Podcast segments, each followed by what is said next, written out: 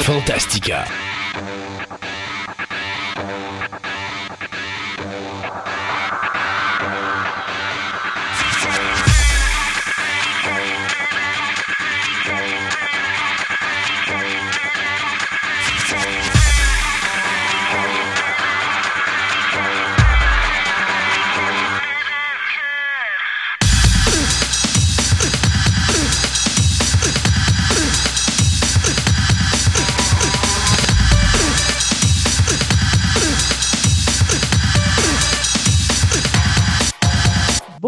Mesdames et messieurs, bienvenue à cette euh, nouvelle édition de Fantastica.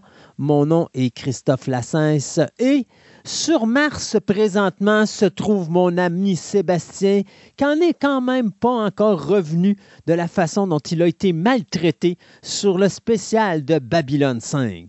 Bonjour Sébastien. Ah, j'ai de la chenoute. tu me parles-tu encore, Sébastien? Ça dépend. En présence de mon avocat.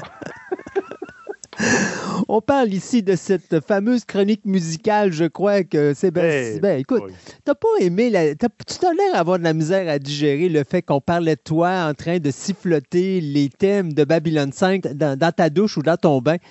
Moi, je trouvais que c'était adéquat au sujet. Tu trouves pas? Ben, au moins, dans un des, affaires de Facebook, on a parti une petite conversation dans une de nos affaires de Facebook sur la, musique. Oui, j'ai vu ça. Euh, on pourra rajouter de quoi euh, au niveau de, de, tes talents de siffloteux euh, de thème de B5 euh, en dessous de la douche. En dessous de la douche. Oui, exactement. On rajoutera un, un post là-dessus sur la page Facebook. Euh, Aujourd'hui, ben, comme, comme à toutes les émissions, c'est loadé comme programme.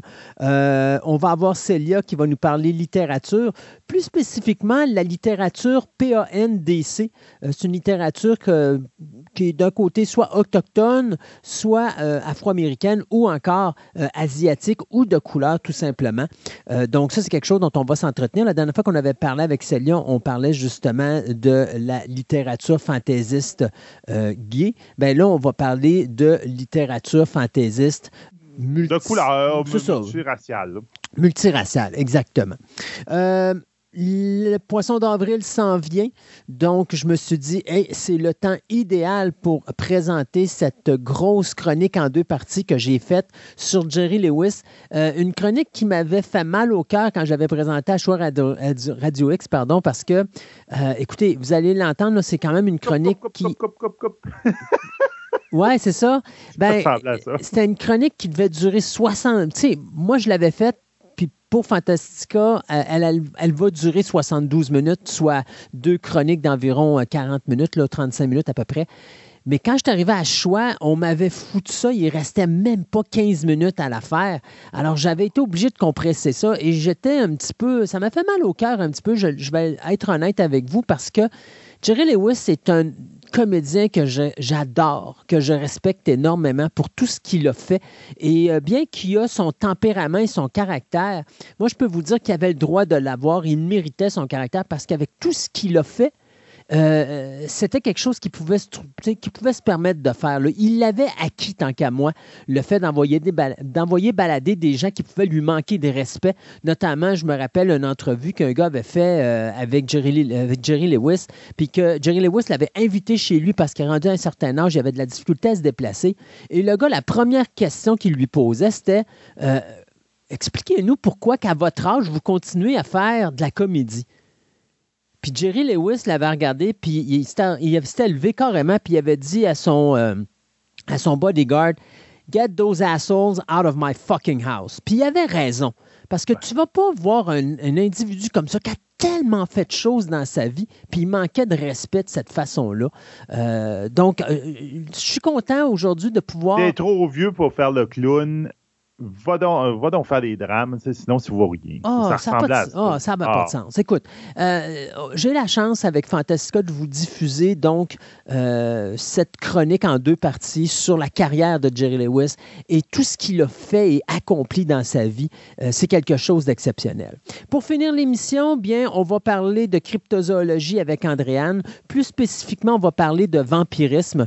Donc, ça aussi, là, ça va faire partie. Donc, tu sais, on s'en va dans toutes les directions aujourd'hui. Puis c'est un petit peu ça, Fantastica, une émission où est-ce qu'on parle de plein de sujets variés et c'est ça qui fait son plaisir. Maintenant, on va commencer notre émission avec, ben à vrai dire, je dis à Sébastien un matin, Sébastien, j'ai aucun sujet pour le début d'émission. Et Sébastien me regarde me dit, ben, on va parler des Oscars. Bon, OK, effectivement. C'est un, bon feeling. Hein, quand on ne sait pas de quoi qu'on va parler, on va parler des Oscars. Ben, moi, je me doutais que ça allait parler des Oscars. Là, c'est comme... 95e édition euh, des Oscars euh, qui a été euh, diffusée il y a quelques jours, je dirais même quelques semaines, puisque c'était, je crois, si je ne me trompe pas, le lendemain où est-ce que on avait diffusé notre 150e émission. C'était présenté par Jimmy Kimmel.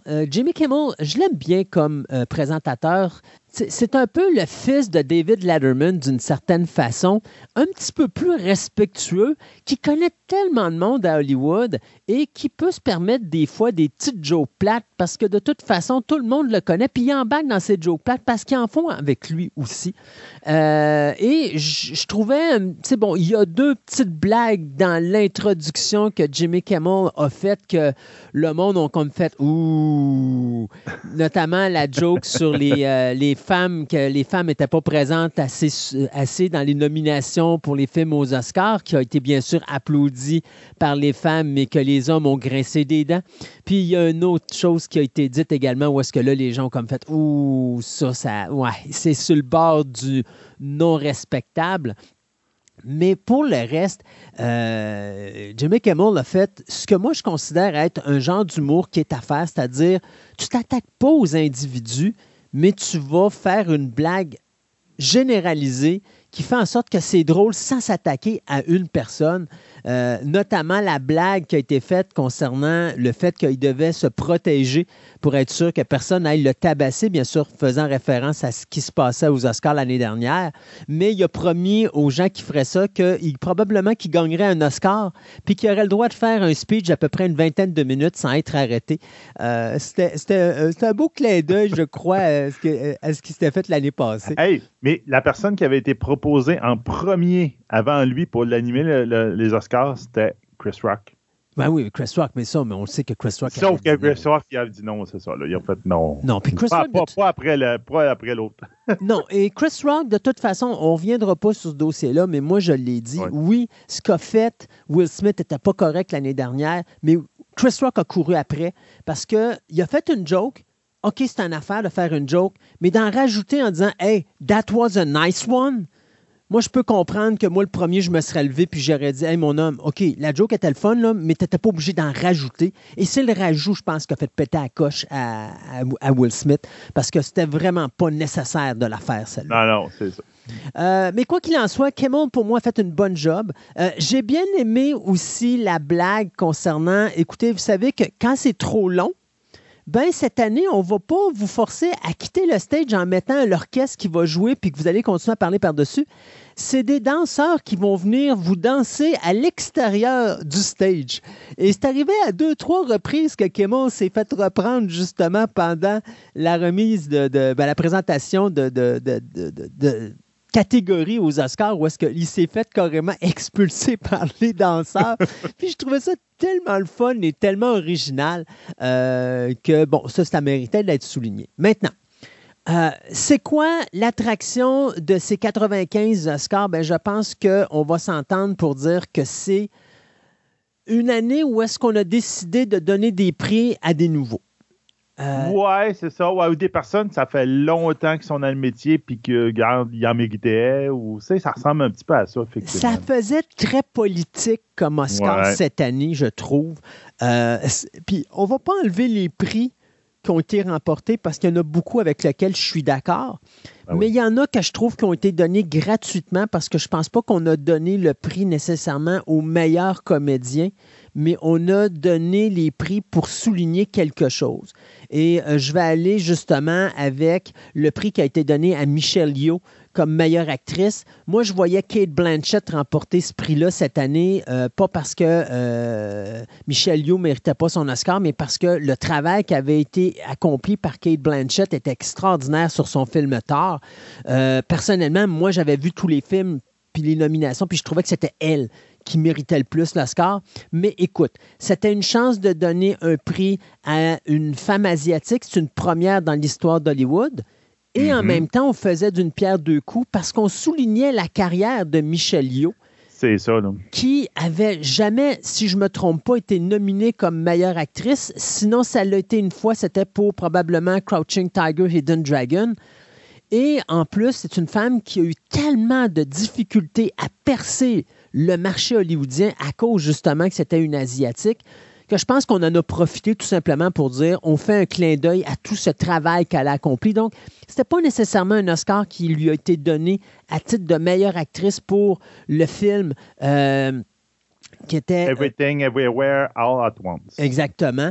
Euh, mais je pense que c'était juste souligner l'ensemble de sa carrière et ce qu'elle a fait et toutes les difficultés qu'elle a surmontées mm-hmm. pour arriver à ce rôle-là qu'elle a eu euh, justement là, pour être nominée aux Oscars. Euh, donc, au niveau des Oscars, ce qui s'est passé, bien écoutez, on avait le film que justement Sébastien vient euh, de nous nommer, qui était Everything, Everywhere, All at Once, qui a quand même été nominé pour 11 prix.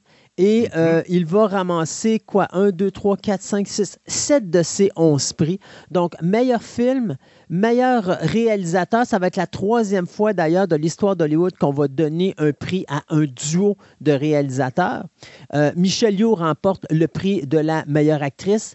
Euh, Jamie Lee Curtis qui brise ici euh, une malédiction sur sa famille puisqu'elle va finalement remporter un Oscar comme meilleure actrice de soutien.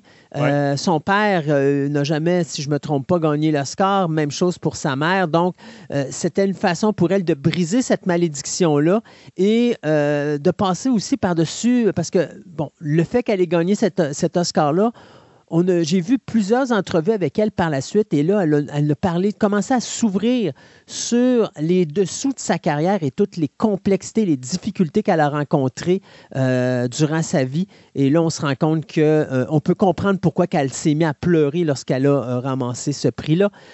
Ça, j'ai trouvé ça tellement cute. Ki Yu Kwan. Oh, yeah qui faisait Short Round dans Indiana Jones and the Temple of Doom, qui gagne son Oscar comme meilleur acteur de soutien, qui va dire à sa mère Hey, j'ai gagné un Oscar. Et je l'ai vu justement au show de Jimmy Kimmel le soir même où il s'était présenté.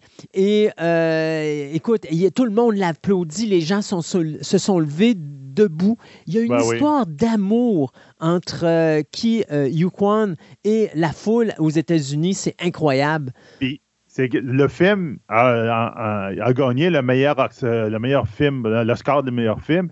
Et c'est, voyons, Harrison Ford qui remettait les, qui annonçait le, gagnant. Et comme de raison, dit quand il, faut qu'il remette des Oscars à tous les principaux acteurs, on peut dire, en guillemets, là. Puis c'est, euh, Harrison Ford, il a pogné l'Oscar qui allait à King euh, Kwan. Puis il l'attendait sur le stage. Quand il, lui est arrivé sur le stage, il a sauté des bras d'Harrison Ford, puis le gros câlin entre les deux, puis tout, là, tu ah, c'était tellement cute, là.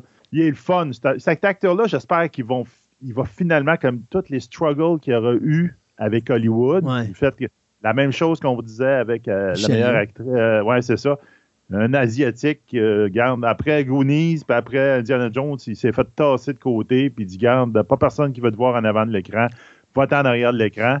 Puis là, il fait ça, puis il montre la spontanéité de euh, cet, acteur-là. Là, tu dis, engagez-les. Faites quelque chose avec, là, regarde. Ça va juste être le fun. Exactement. Je pense il doit être super intéressant à travailler avec en plus. Et je pense qu'après ça, les portes d'Hollywood risquent de s'ouvrir à lui, surtout quand on ben voit la réaction du public, je pense qu'il y a des mm-hmm. producteurs à Hollywood qui ont dû voir ce qui s'est passé puis ont dû ben dire Ouais, là, on est en train de passer à côté d'un bateau. Là. Ben, regarde, tu voyais quand dans la foule, il scannait la foule, puis tu as vu euh, euh, Spielberg. Le gros sourire, puis qui applaudissait, là, tu vois, regarde. Le... Oh, oui, tout le monde était content pour lui. C'est ça, là. Euh, deux autres prix qui ont été donnés à Everything Everywhere All at Once, c'était le meilleur scénario original et le meilleur montage. Ce qui est vraiment amusant dans ces Oscars-là, et c'est Jimmy Kimmel qui fait la remarque à un moment donné, il dit, il y a deux des prix qui ont été remis à deux gars qui ont commencé à travailler dans les années 90 sur une comédie stupide qui s'intitulait Encino Man. Et on parle bien sûr du réalisateur, ben, un euh, des personnes responsables de Everything Everywhere All at Once et aussi de l'acteur Brandon Fraser qui va ramasser le prix du meilleur acteur pour The Whale. Ben oui. Il le mérite sincèrement. J'ai vu le film et c'est un petit bijou, mais Brandon Fraser est juste exceptionnel dans ce rôle-là. Et euh, bien sûr, le film de Will va ramasser aussi le meilleur maquillage. Et euh, bon, on va oublier la, coiffure, là, parce qu'honnêtement, c'est vraiment le maquillage qui fait que le film a gagné. Euh, un autre film qui a gagné beaucoup de prix, c'est le film allemand All Quiet on the Western Front. Donc, un film qui va gagner quatre Oscars. Donc, le meilleur film international, le meilleur photographie, le meilleur design de production et la meilleure trame sonore la musique euh, qui fait en sorte que John Williams, qui en était à sa 53e nomination, qui est l'homme qui euh, n'est dépassé en nomination que par Walt Disney présentement, euh, mais qui est l'homme le plus âgé à avoir eu une nomination aux Oscars et qui était présent aux Oscars d'ailleurs. il y a de l'air en forme, John Williams, pour 91 ans. Là, je le regardais aller, puis il y a de l'air d'en ah avoir encore dans le coffre. Mm-hmm. ben, malheureusement, John Williams n'a pas gagné un prix, mais euh, c'est quand même intéressant de, le voir là, euh, assis aux Oscars. Euh, les autres prix qui ont été donnés, ben écoute, il faut le souligner, je pense qu'il n'y avait aucune compétition. Le meilleur film d'animation qui a été donné à la version de Guillermo del Toro, Pinocchio.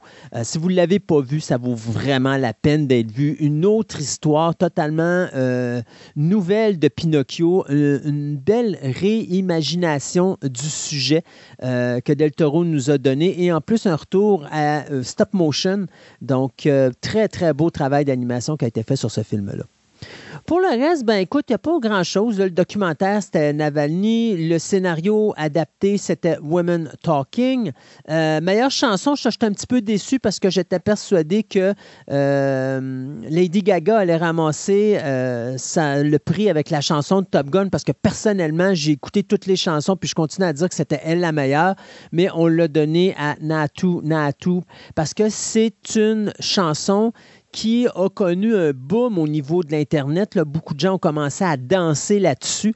Alors, je pense que c'est plus ici un prix commercial au public qui a été donné que vraiment donné le prix de la meilleure chanson. Là, euh. Meilleur prix au niveau des costumes, ça a été donné bien sûr à Black Panther Wakanda Forever. Au niveau des effets visuels, ben écoutez, c'est pas difficile, c'est Avatar The Way of Water, ça c'était certain.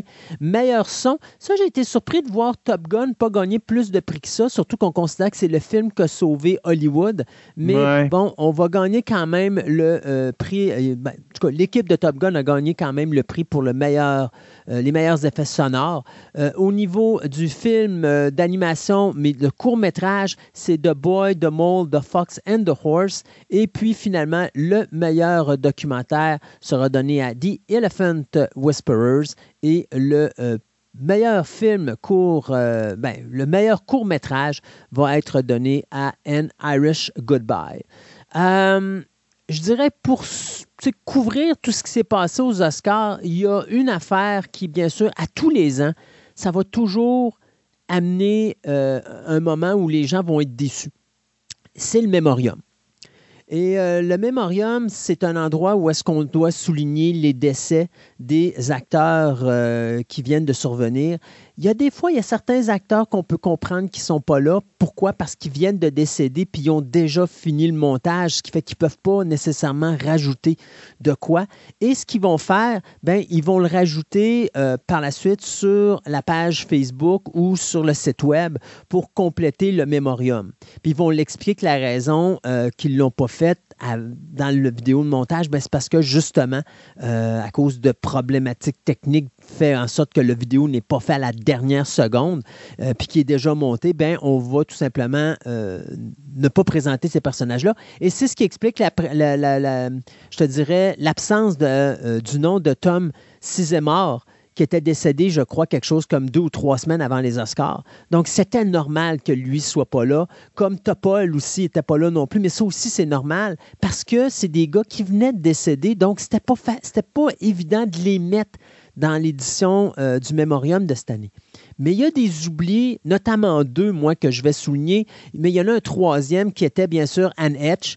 Mais Anne ben, honnêtement, euh, bon, avec ce qui s'est passé, euh, le fait qu'elle est foncée dans une, dans une résidence, euh, pendant longtemps, on a pensé qu'elle avait des problèmes de drogue et tout ça. Je peux comprendre que Hollywood et les Oscars ne voulaient pas nécessairement être associés avec ça. Donc, ça, je peux comprendre pourquoi on ne l'a pas présenté. Mais de ne pas présenter un acteur comme Leslie Jordan ou encore un acteur-réalisateur comme Paul Sorvino, ça, je suis bien regrettable, mais là-dessus, les Oscars, ils ont dormi sa Switch et pas à peu près. Surtout Sorvino, qui est extrêmement important pour l'histoire hollywoodienne. D'ailleurs, euh, sa fille, sa fille euh, Mia Sorvino, était de très mauvaise humeur là-dessus. Elle l'a mis sur les réseaux sociaux. Les gens ont soutenu ça. Euh, bien sûr, les Oscars se sont excusés, mais ça s'excuse pas une affaire comme ça parce que tu peux pas ah. bypasser un gars comme Paul Sorvino. Puis Leslie Jordan, encore moins. Donc, ça, ces deux personnes-là auraient dû être là. Euh, mais pour le, reste, bien, c'est sûr qu'on a euh, couvert Michelle Nichols, Rachel Welch, euh, Jean-Luc Godard, Ray Liotta, James Ken, Kirstie Alley et toute la batch. Et ce qui a été vraiment touchant, c'est ce moment, bien sûr, où les Oscars sont présentés par John Travolta. John Travolta qui a perdu sa femme du cancer du sein il n'y a pas longtemps. Et là, cette l'année dernière, il a perdu sa meilleure amie qui était Olivia Newton-John, également du cancer du sein. Donc, euh, très émotif sur la scène, John Travolta. Et euh, honnêtement, quelqu'un qui le regarde, c'est difficile de ne pas verser une larme. Et c'est encore c'est encore. Moi, personnellement, Travolta, j'y lève mon chapeau parce que tu voyais qu'il était très émotif, tu voyais qu'il avait de la difficulté à passer à travers son texte puis à se rendre jusqu'au bout, mais il l'a fait. Et c'était pas nécessairement ce qui avait de plus facile. Et tu vois que c'est un gars qui est encore vraiment touché par la perte de ces deux personnes-là qui lui étaient très chères dans sa vie. Et en plus, Kirstie Alley, qui fait partie également des, décès. Kirstie Alley, avec qui John Travolta a travaillé à multiples reprises, et elle aussi est décédée. Donc, tu sais, c'est une, année où, je te dirais, là, une couple d'années vraiment très difficile pour Travolta, qui voit beaucoup de gens autour de lui mourir. Et il faut se rappeler, si vous n'avez pas écouté mon programme double sur euh, Saturday Night Fever, la première blonde importante de John Travolta, celle qui a poussé John Travolta à faire le film Saturday Night Fever, était décédée pendant le tournage du film du cancer du sein et Travolta avait été obligé d'arrêter le tournage de Saturday Night Fever pour aller à son enterrement. Euh, donc, on voit que c'est quelque chose de très difficile pour lui, John Travolta, le cancer du sein, parce qu'il a perdu énormément euh, de femmes importantes dans sa vie à cause de cette maladie-là. Donc, euh, je lève mon chapeau au courage de cet homme-là qui a été capable non seulement d'aller devant une salle pleine aux Oscars pour annoncer et présenter euh, les décès, mais en plus se permettre de faire quelque chose qui j'ai trouvé remarquable, c'est de jouer avec justement un des titres de musique de Olivia Newton-John quand il dit Et on sera toujours devoted euh, Devoted to You, je crois, qui, a dit quelque chose comme ça. Euh, et tous les gens dans la salle ont comme applaudi, puis ont comme fait Oh mon Dieu, c'était une, belle façon de souligner Olivia Newton-John. Donc, ça aussi, si vous ne l'avez pas vu, le euh, allez sur YouTube, je suis sûr que vous allez pouvoir le pogner, mais quel beau moment. Euh, c'est dans ces moments-là qu'on on est content d'être un être humain parce que tu as des, des moments où est-ce que tu vois des gens qui ont encore euh, qui sont encore capables de parler humainement de leur entourage et non pas de parler de, leur entourage comme des machines sans émotion. et donc, John Travolta, je lui tire mon chapeau pour cette, cette chose-là. y a-t-il autre chose que tu voudrais, toi, rajouter sur la présentation des 95e euh, Oscars? Non, je pense qu'on a fait vraiment le tour. ça a été. Euh, je ne suis pas de prononcer ça. C'est short round, là, euh, une demi-lune pour nous autres en français, que c'est ça qui a été le, mon, moment des Oscars, lui, dans son entièreté.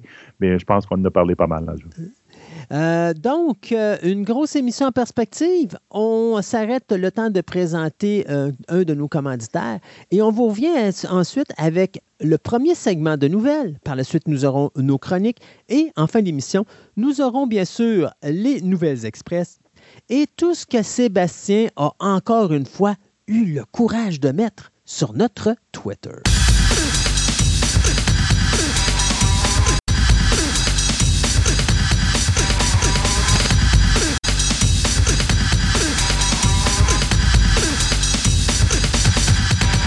Ce segment de nouvelles vous est présenté par Vidéo Centre-Ville, le plus grand club vidéo répertoire de la ville de Québec.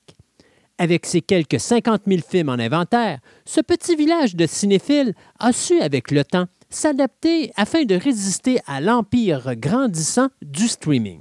En plus de ses films cultes rares et de ses grands classiques disponibles en DVD et même, dans certains cas, en cassette vidéo, Vidéo Centre-Ville possède le plus grand choix de bandes sonores de films en vinyle, ainsi que différents articles promotionnels reliés au domaine du cinéma, tels que des livres, des magazines, des figurines et plein d'autres surprises.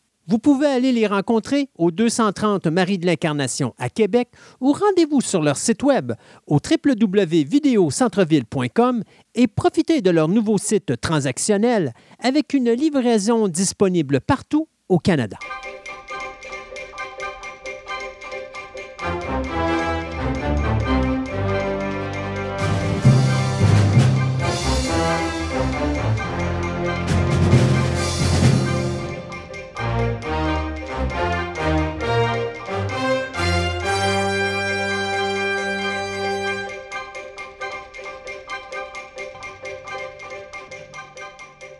Et pour commencer ce segment de nouvelles, eh bien, on y va avec les décès. Euh, on va commencer avec l'acteur Paul Grant, un acteur britannique euh, que vous pouvez connaître, je suis à peu près certain, surtout si vous êtes un fan d'Harry Potter, parce que c'est lui qui faisait le gobelin euh, de la banque Gringotts. tu sais, celui qui accueille justement Harry Potter lorsqu'il vient chercher de l'argent pour. Ouais, c'est ça. C'est ça. Alors, c'est lui qui faisait ce personnage-là. Et c'est un acteur qui avait commencé comme cascadeur pour les nains dans des films comme Légende de Ridley Scott, Labyrinthe, il y a même Willow aussi où il y a eu un rôle, et il a fait un des Ewoks dans Return of the Jedi. Donc, euh, malheureusement, M. Paul Grant s'est juste effondré à la sortie de la gare King's Cross à Londres. Euh, on dit qu'il est mort d'une hémorragie cérébrale, donc il avait 56 ans. C'est donc une lourde perte pour le cinéma britannique. Euh, un autre décès, c'est Lance Reddick. Lance Reddick qui euh, est en train de faire une tournée justement pour parler de son rôle dans le film John Wick numéro 4. Eh bien, on l'a retrouvé décédé chez lui euh, à sa résidence. On dit qu'il est mort de façon euh, soudaine de cause naturelle. Il n'avait que 60 ans. Donc, bien sûr, c'est lui qui faisait le concierge dans John Wick 1, 2, 3 et 4, bien sûr. Euh, mais on l'avait vu dans des films comme le remake américain de Old Boy, The Siege, White House Down, Godzilla vs. Kong, Brother to Brother, One Night in Miami et Little Woods. Sinon, ben, si vous avez vu la série de HBO, The Wire, eh bien, c'est lui qui faisait le euh, lieutenant Cédric Daniels dans la série. On l'avait vu aussi dans des séries comme Fringe, euh, Bosque, euh, Lost. On l'avait vu dans, mon Dieu, c'est Trung Uprising, où est-ce qu'il faisait la voix d'un personnage. Même chose avec Beware the Batman et The Legend of Vox Machina, où il a prêté sa voix. Puis on l'avait vu dans des séries aussi comme CSI Miami, Oz et Law and Order. Donc, euh, il est décédé à l'âge de 60 ans. Il y a encore plein de projets qui sont supposés apparaître. Par chance, il avait terminé tous ses tournages. Il va jouer donc dans les films qui vont euh, sortir ou les séries télé qui vont sortir sous peu. Donc, il y a le remake de White Man Can Jump, dans lequel il devrait avoir un rôle. Il y a le spin-off de la série, euh, ben, il y a la série Ballerina, qui est un spin-off des films de John Wick, dans lequel il reprendra bien sûr son rôle du concierge Caron. Et finalement, c'est lui qui jouait Zeus dans la série télé de Percy Jackson, Percy Jackson and the Olympians. Ah. Là, je ne sais pas ce qui va se passer avec ça parce que c'est sûr et certain que là, maintenant qu'il n'est plus là, on avait fini le tournage de ces séquences dans Percy Jackson, mais là, s'il y a une autre saison, oups, qu'est-ce qu'on va faire? Il va falloir qu'on change Zeus ou. Euh, sais, on ne peut pas tasser vraiment Zeus de là. C'est, le père de Percy Jackson, donc euh, ça va devenir pas, ben, euh, Percy Jackson, c'est Poséidon. Ah non, c'est Poséidon, as raison. Poséidon, c'est, un personnage qui est. Moi, j'ai pas lu les livres, j'ai vu le film, mais film Zeus, on le voit pas, si je me rappelle bien. Là, le premier film ni dans le deuxième. Tu sais, c'était peut-être dans les livres, il était un personnage qu'on voit un petit peu à côté, là. Peut-être qu'ils peuvent le mettre plus à côté, puis dire, garde, on, on l'entend plus ou moins parler. Ou s'ils en ont vraiment besoin, ben là, à ce moment-là, dans la, dans la direction qu'ils ont pris dans la série, ben à ce moment-là, ils vont peut-être le recaster. ils vont juste. Ou ils vont prendre sa voix, des samplings de sa voix aussi, puis faire la, la, la petite voix. Euh, off-screen, la personne, ça, ouais. off, ça peut être intéressant Ou encore de le faire avec le, la réalité virtuelle, ben, l'imagerie euh, informatique, on peut le faire aussi avec le AI, effectivement. Euh, c'est pas un décès, mais je veux en parler. L'acteur néo-zélandais Sam Neill qui vient euh, d'annoncer euh, qu'il est traité pour un stage, un stade, ben, c'est un stage 3 de cancer du sang. donc, ils ont découvert ça lorsqu'il faisait euh, sa tournée publicitaire de Jurassic World Dominion euh, l'année dernière. Euh, il avait reçu de la chimiothérapie, mais malheureusement, ça n'avait pas marché. Là, on lui a donné une nouvelle drogue qui vient de sortir sur le marché. Euh, c'est une drogue qui est obligé de prendre jusqu'à la fin de ses jours. Il doit, le prendre une fois par mois. Mais ça l'a aidé à se débarrasser de sa maladie pour le moment.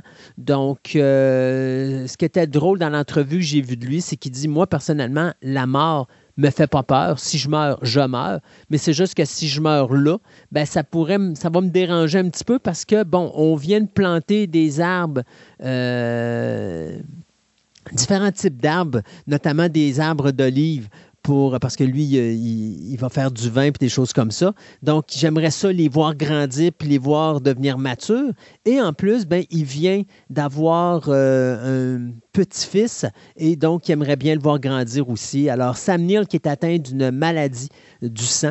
Donc, pour le moment, il est hors de danger, mais euh, il doit jusqu'à la fin de ses jours prendre une drogue euh, des petites pilules. Je pense que tu avais le lutteur. Roman Reigns dans la lutte professionnelle là, qui avait la même affaire. Lui, il avait une maladie du sang également, puis il avait testé cette, euh, cette espèce de médication-là, puis ça avait fait euh, des miracles. Donc, euh, Sam Neill, qui est malade d'un cancer du sang, mais au moment où on se parle, il est hors de danger.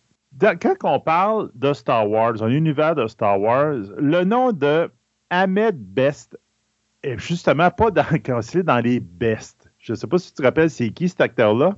Non. non c'est celui qui a donné la prestation de Jar Jar Binks. Oh, Jar Jar! Jar Jar Binks. Donc, c'est la personne... C'est pas, sa prestation qui est le problème, c'est Jar Jar qui est le problème. C'est Jar Jar qui est le problème. Il a toujours dit, c'est le personnage, c'est pas moi qui l'ai inventé, c'est euh, George, puis bon, c'est lui qui l'a mis de même. Mais ça fait rien. Cet acteur-là euh, a joué le personnage qui est probablement, qui était et qui est probablement toujours le personnage le plus haï de l'univers de Star Wars, à un point tel que sa santé mentale en été affectée. Il y a même eu des menaces de mort. Ah, c'est ridicule. Tu sais, quand tu dis scraper la, la, vie d'un d'un acteur à cause d'un rôle qu'il a joué et qui n'a pas plu à des fans, à des fafans. Excuse-moi, à cette place-là, j'appelle ça des fafans. Je trouve ça plate. On, vit dans, une drôle de société où est-ce que les gens ils sont complètement déconnectés. Je pense que les asiles psychiatriques devraient être faits pour les gens normaux et non pas pour les fous, parce qu'il y a plus de fous à l'extérieur actuellement qu'il y a de gens normaux. Ça, me donne vraiment cette impression-là. Ah, ah c'est un petit peu... Ça fait dur.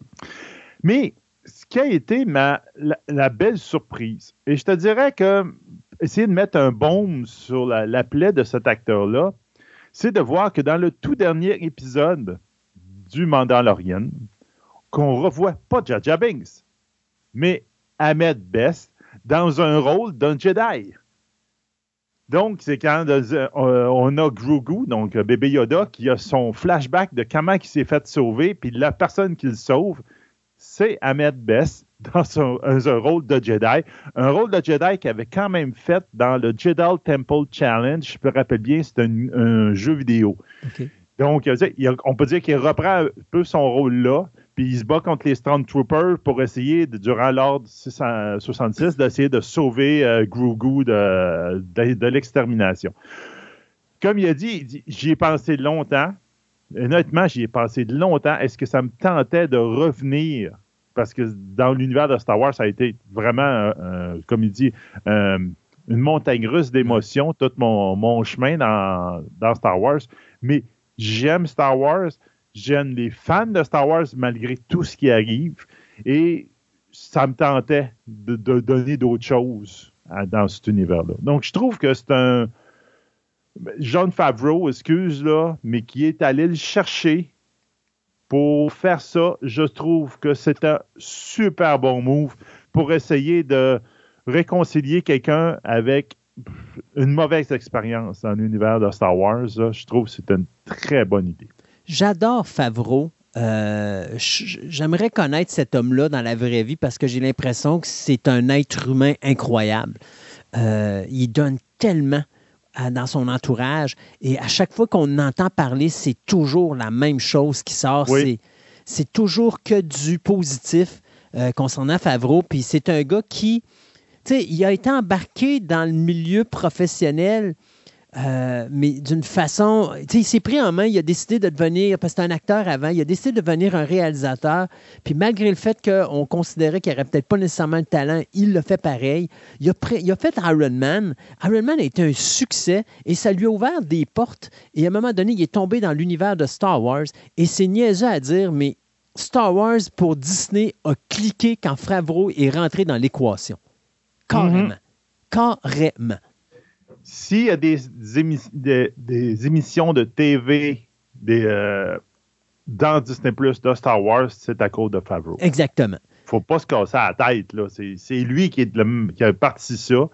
Puis tant mieux si euh, ben, il y a eu des moins bons succès après lui, puis la même. Mais là, ils vont réajuster un peu les, lignes, pareil qu'ils m'ont fait avec Marvel, etc. Ça devrait beaucoup aider. Là. Puis j'ai très hâte de voir la suite. Et en plus, dites-vous qu'il est responsable de l'évolution du numérique. Il y a beaucoup de monde qui vont donner ça à Jackson, mais Favreau a pris la relève de Jackson et ce qu'il a fait a avancé beaucoup plus l'aspect du numérique que ce que Jackson a apporté à l'époque. Donc, présentement, Favreau est un gros pilier à Hollywood dont on ne parle pas beaucoup. Mais s'il n'est pas là, Hollywood n'est pas à la place où elle est actuellement au niveau de l'évolution du numérique. Définitivement. C'est ça. Ben oui, tu sais, le volume, là, même j'ai vu dernièrement des. Euh, il en parlait de d'utilisation à grande échelle de ces affaires-là. Effectivement, il y a des réalisateurs qui l'utilisent n'importe comment. Là. C'est supposé d'être un outil comme d'autres puis t'es pas supposé de faire, c'est pas la, recette miraculeuse, t'es supposé être capable de tout faire avec ça, là, mais il y en a qui l'ont trop utilisé, puis que tu fais, ouais, ça fait cheap, ça fait pas beau. Ben c'est ça, parce que c'est un outil comme les autres, comme les blue screen, comme telle affaire, telle chose, faut que tu l'utilises correctement, puis avec ça, tu arrives à faire des affaires extraordinaires. Exact. Euh, dans la dernière émission, on vous a parlé d'un projet qui était le film le plus dispendieux ou un des cinq films les plus dispendieux de l'histoire de Netflix, qui devait être la comédie la plus dispendieuse de tous les temps. C'était un film qui s'appelait Paris Paramount, qui devait être fait par la réalisatrice Nancy Meyers, elle qui nous avait donné les films de Holiday et It's Complicated. Ben, il faut croire que c'était vraiment compliqué parce qu'on se, euh, se rappelle que Nancy Meyers voulait avoir 150 millions pour son budget de film. Netflix avait dit non, on va s'en aller à 130. On s'était entendu, mais il faut croire que Mme Meyers a dû trouver une manière de revenir par en arrière parce qu'elle est revenue avec son 150 millions. Puis Netflix, ils ont dit, ben, sais-tu quoi? Va-t'en ailleurs parce que nous autres, on n'embarque pas là-dedans. Donc, Netflix vient de mettre la clé dans la porte après avoir annoncé le casting, la réalisatrice, le projet. Tout était là, puis Meilleur a foutu le bordel. Donc, là, tu te dis, c'est un projet de moins sur la table. Mais non, parce que Warner Brothers, puis on ne parle pas d'HBO ici, puis on ne parle pas de Discovery, on parle vraiment de la compagnie de cinéma Warner Brothers Pictures, est intéressé par le projet est même intéressé à donner le budget de 150 millions de dollars à Madame euh, Meyers, sauf que ce ne sera plus un film qui sera fait pour le streaming. On parle d'un film qui sortirait en salle. Maintenant, on a, c'est pas encore signé. On est en train de euh, mettre les points CI puis les barres sur les. Mais une chose est sûre, c'est que je peux vous confirmer que c'est plus certain que les actrices Scarlett Johansson et Penelope Cruz et les acteurs Owen Wilson et Michael Fassbender vont faire partie de la distribution parce que présentement, on ne peut garantir le transfert des comédiens d'un projet de Netflix à un projet de Warner Bros. Donc, il faudra voir comment que ça va se passer. Je vais vous tenir au courant des prochaines des prochains développements, mais une chose est sûre, si ça se fait à 150 millions, Madame Mayers va avoir la comédie romantique la plus dispendieuse de toute l'histoire du cinéma.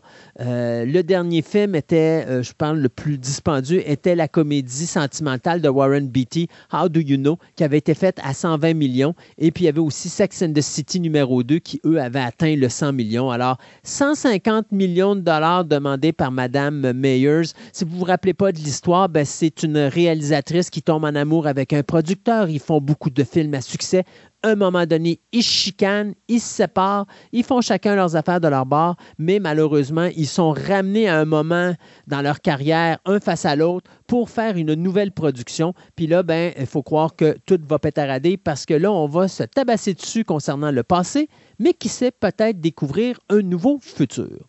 Donc, on dit que le tournage devrait peut-être débuter cet été si on est capable de mettre les points sur les i et les barres sur l'été. hey, euh, l'univers de, des prochains films de Marvel tient à un, un, un acteur, Jonathan Major. Et malheureusement, M. Major, euh, en ce moment, il y a des gros démêlés avec la justice. Donc, euh, M. Major a été arrêté et placé en garde à vue à New York ce samedi, le samedi dernier après des accusations de violence domestique survenues après lors d'une dispute. Donc, en fin de compte, il y a eu un appel euh, le samedi euh, au 9 à 1 concernant une dispute dans un appartement entre un homme de 33 ans et une femme de 30 ans qui a été agressée.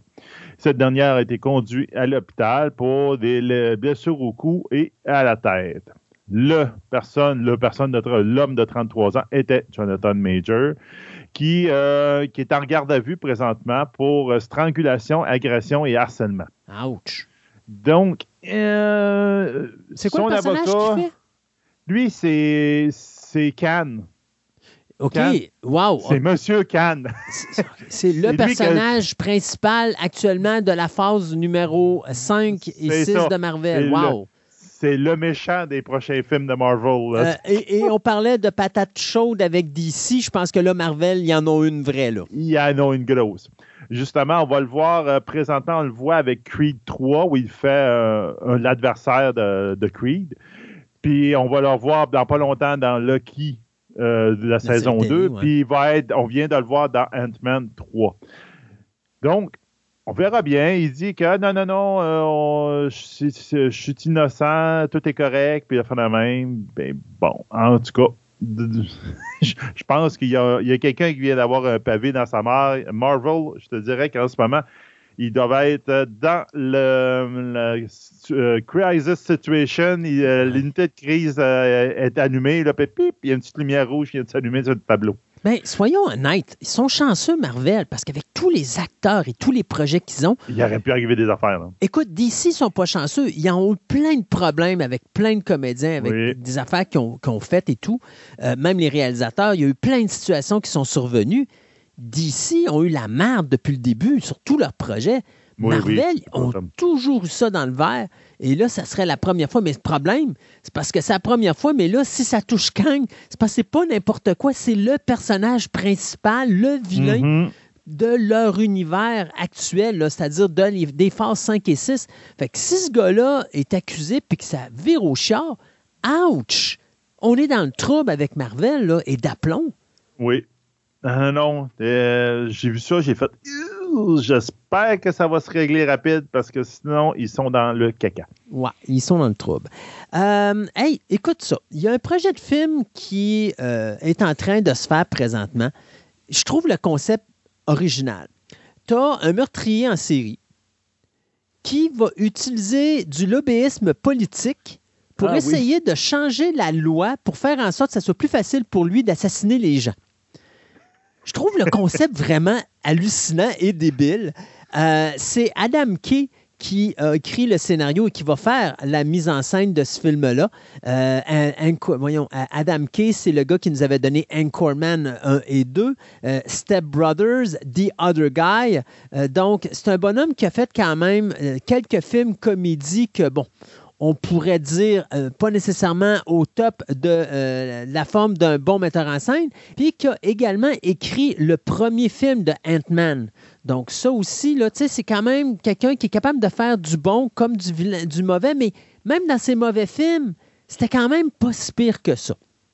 Alors, le film va s'appeler Average Height et Average Build. Donc, ça va mettre en vedette euh, Robert Pattinson ainsi que Robert Downey Jr. Mhm. Wow! Bien hâte de voir ces deux-là ensemble. Et on vient d'annoncer pour euh, se joindre à la distribution nul autre que Amy Adams, Forrest Whitaker et Daniel euh, Dead Weiler. Donc, un gros casting pour ce film-là, dont le le tournage, on espère, devrait débuter à Boston cet été. Donc, ça va être un genre de petite comédie sombre avec un peu de suspense à travers. Mais le concept d'un meurtrier en série qui utilise du lobbyisme politique pour changer la loi, pour lui permettre de tuer plus de monde, c'est juste too much. hey, je vais te continuer sur Robert DeWitt Jr. Donc, Robert Dewey Jr. est impliqué euh, dans un remake de Hitchcock euh, qui s'appelle, dans 1958, qui s'appelle Sueur froide. Vertigo. Donc, Vertigo. Donc, euh, c'est coproduit par Robert Dewey Jr. et sa femme, Susan Dewey, enfin, avec leur compagnie Team Dewey et que probablement qu'il va se donner le rôle principal, Robert, là-dedans, c'est bien possible. Donc, pour ceux qui se connaissent, on s'entend, ça risque d'arriver. Là. Donc, euh, l'histoire originale, c'est un, ancien détective qui souffre euh, d'acrophobie, donc euh, la peur du vide, qui a justement qui a acquis, on pourrait dire, quand il a poursuivi sur les toits de San Francisco, il a fait une poursuite dans les toits de San Francisco, puis son partenaire est mort à ce moment-là. ça, ça m'amuse parce que c'est pas vraiment son partenaire, c'est qu'il y a un policier qui est avec lui, lui glisse et il se retient sur le bord d'une toiture et l'autre policier essaye de sauter puis il tombe en bas, il meurt. Euh, puis lui, ben, il reste accroché jusqu'à ce que quelqu'un vienne le sortir de là. Et c'est de là ah. qu'il développe son vertige euh, ou son vertigo. Et euh, il décide de prendre sa retraite parce qu'il il se rend compte qu'il ne peut pas continuer à faire son métier. C'est ça jusqu'à ce qu'il soit bien sûr approché par l'excellente euh, actrice Kim Novak, euh, qui, elle, va dire, ben, j'ai besoin que tu, euh, tu me protèges. Et puis, finalement, ben, le personnage de Kim Novak va mourir. je, je pense qu'elle monte dans un, dans, dans, un endroit, puis elle tombe en bas d'une falaise ou quelque chose, je ne me rappelle plus trop. Et lui, il se sent coupable de ça, mais là, il se dit, une minute, là, c'est peut-être pas elle qui est tombée, puis là, il enquête sur pourquoi et tout ça. Donc, euh, c'est considéré, si je ne me trompe pas, comme si c'est pas l'un, c'est le meilleur psychological trailer. Donc, euh, je peux ben, dire. Il est, classé comme les, un des 100 meilleurs films de tous les ah temps. Puis il est considéré comme la Bibliothèque du Congrès des États-Unis, comme une importance euh, sur le plan culturel, historique et esthétique. Donc, c'est considéré comme un des chefs-d'œuvre ben, du cinéma. Moi, Alfred Hitchcock, pour moi, c'est trois films. C'est Psycho. Ben, c'est quatre films. C'est Psycho, The Birds, North by Northwest et Vertigo. Ça se passe là. Euh, c'est quatre gros films. Moi, pour moi, là, personnellement, là, si j'ai quatre, quatre films à donner d'Alfred Hitchcock mémorables, c'est ces quatre-là. C'est ces quatre-là, oui.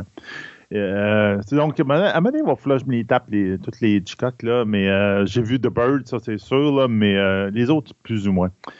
puis, garde, oh, je vais continuer sur Robert Dewey Jr. On va faire un lien avec la fin de notre podcast d'aujourd'hui. Robert Dewey Jr. qui va être aussi présent dans le film Oppenheimer de Christopher Nolan, qui va sortir quand même bientôt. Film qui va avoir un casting, mais écœurant.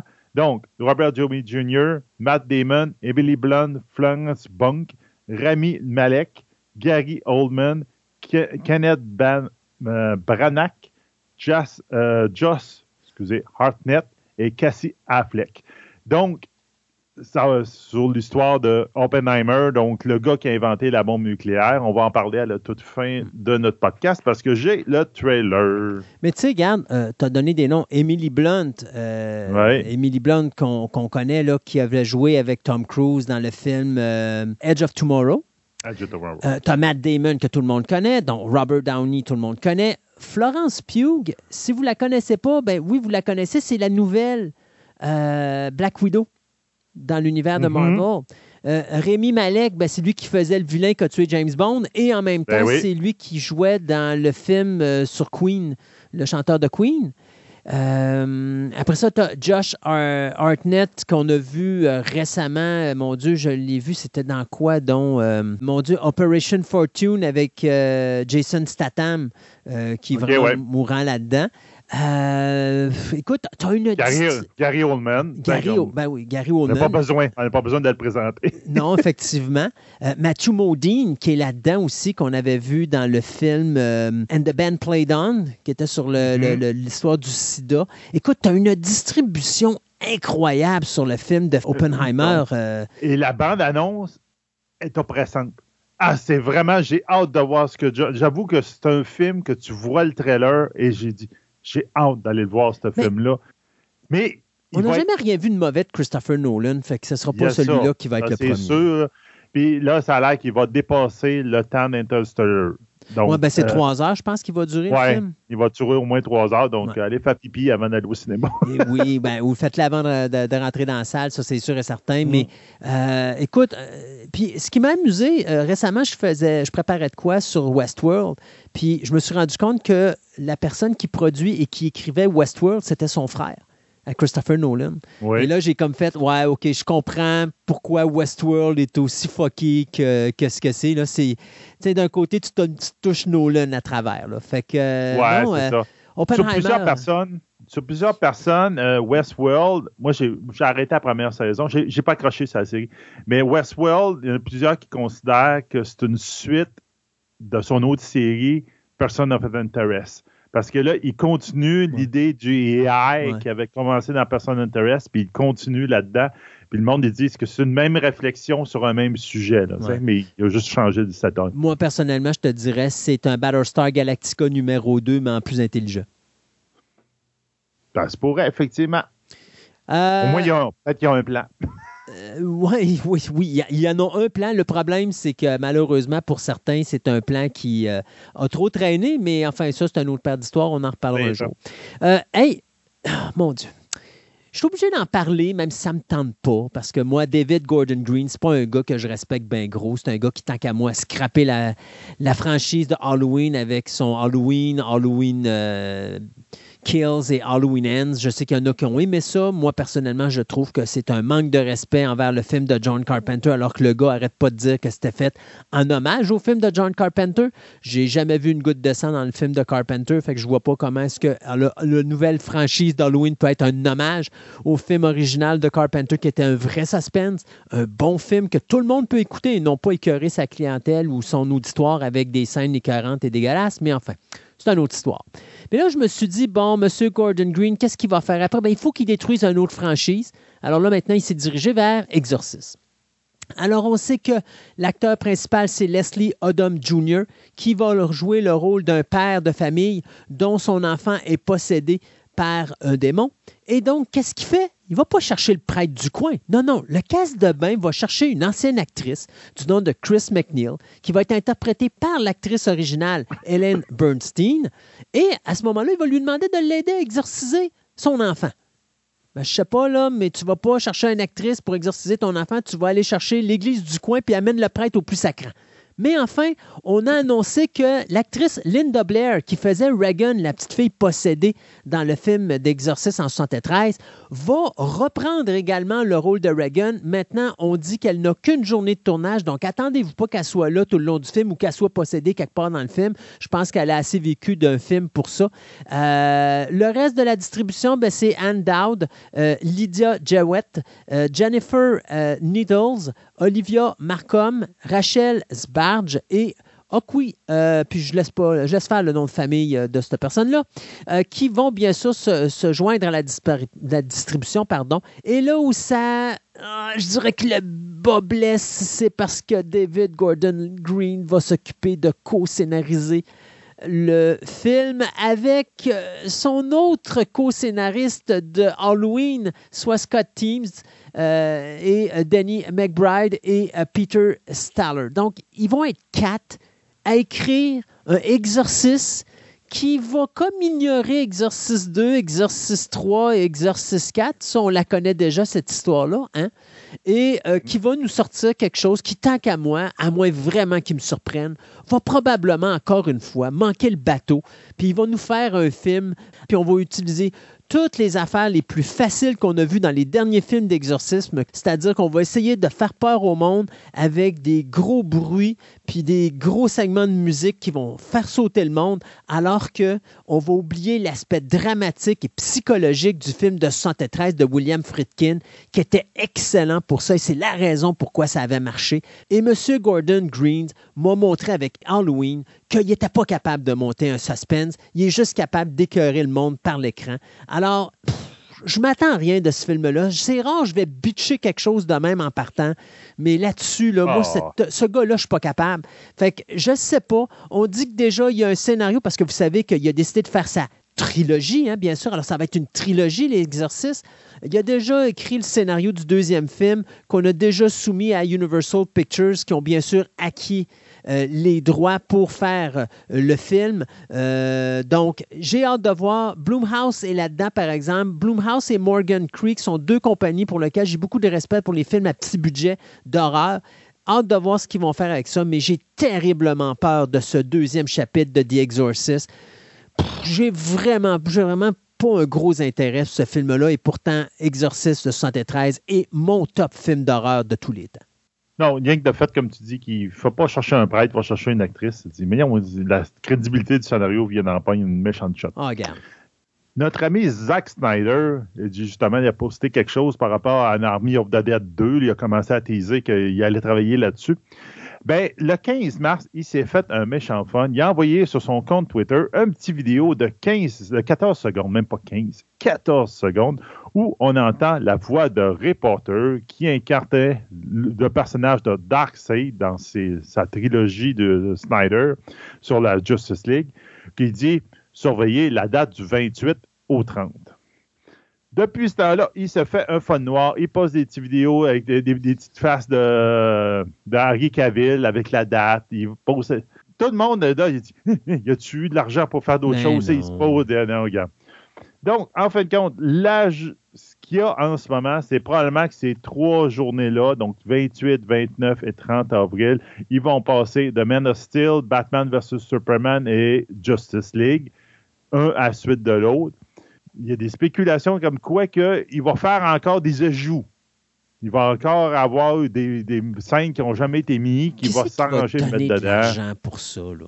Je ne sais pas. En tout cas, c'est peut-être. C'est pas, pas Discovery qui va donner de l'argent, ça, c'est certain.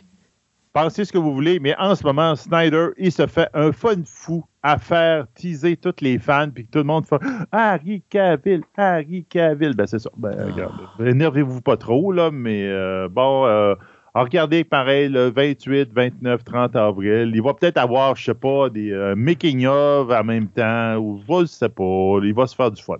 Ben, Mais il va peut-être aussi se foutre complètement de votre, votre gueule aussi. Non, non, non, je pense pas. Il va, il va peut-être présenter des extraits. Il y a des séquences probablement qu'il a dû filmer quelque part. C'est ça qu'il va présenter tout. Là. Euh, mais on, on va finir notre segment de nouvelles avec ça parce que juste de dire que ça a été officialisé. James Gunn, qui est maintenant le co-chef des studios DC ben avec euh, Peter Safran, vient d'annoncer que non seulement il, il, va écrire le scénario de Superman Legacy, mhm. mais il va également réaliser le film. Donc, c'est maintenant ben officiel. Donc, non seulement on sait qu'il est le scénariste, on sait qu'il est le réalisateur, et on sait maintenant que la date de sortie de Superman Legacy sera le 11 juillet 2025.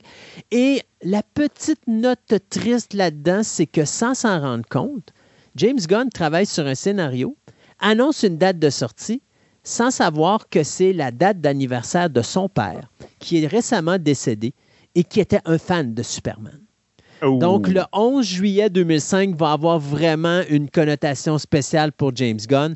Le film, eh bien, va raconter l'histoire d'un jeune Superman euh, au moment où il vient de débuter comme super-héros et un moment où est-ce que justement Clark Kent va commencer comme journaliste.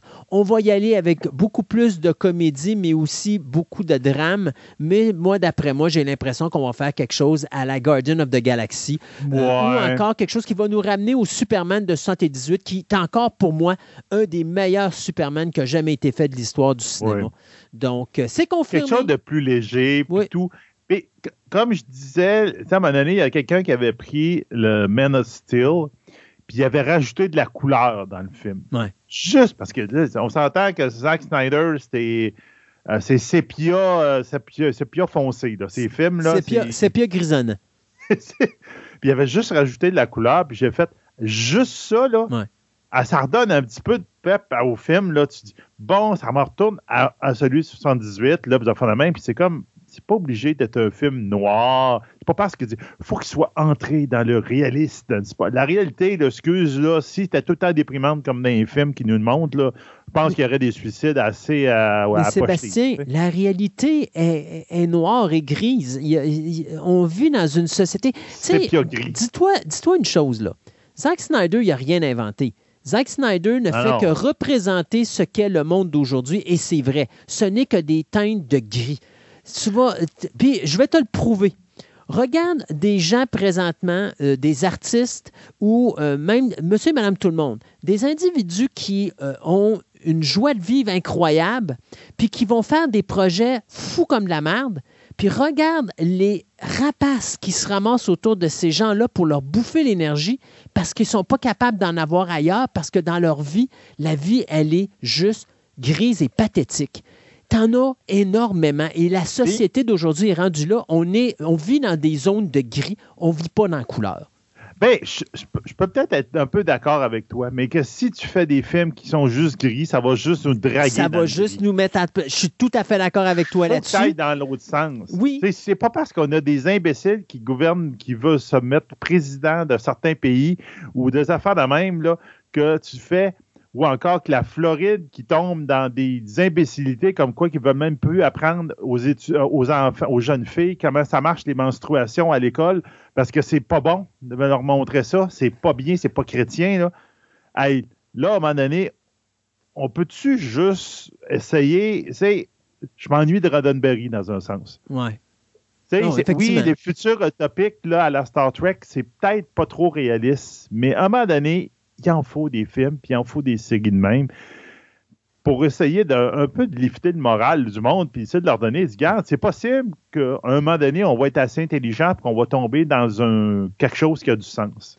on n'est pas obligé de tomber dans le fond du baril tout le temps. Non, puis c'est malheureusement là qu'on est. On est dans le fond du baril, puis on nous le montre en plus à la cinéma. Puis, tu sais, dis-toi une chose.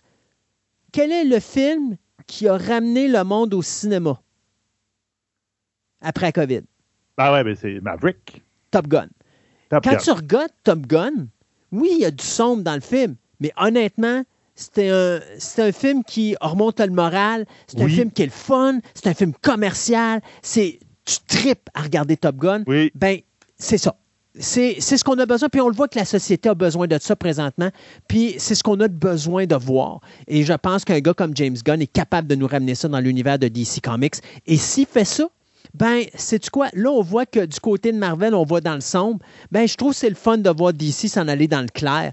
Puis, euh, je pense qu'à un moment donné, ça va, ça va peut-être shifter parce que le monde va aimer regarder des films de DC parce que justement, ça va être clair, parce que ça va être le fun à regarder, parce qu'on va avoir de l'humour puis du plaisir à regarder ça. Et de l'espoir. Et de l'espoir, C'est comme on, dit, on disait au tout début de notre podcast avec Jerry Lewis qui dit ah, Toi, tu as arrêté de faire des comédies parce que t'es vieux, là.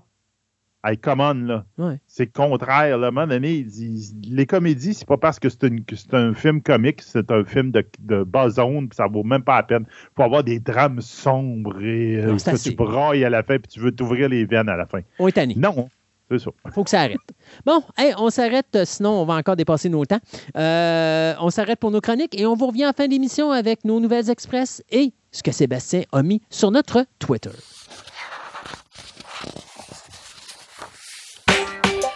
you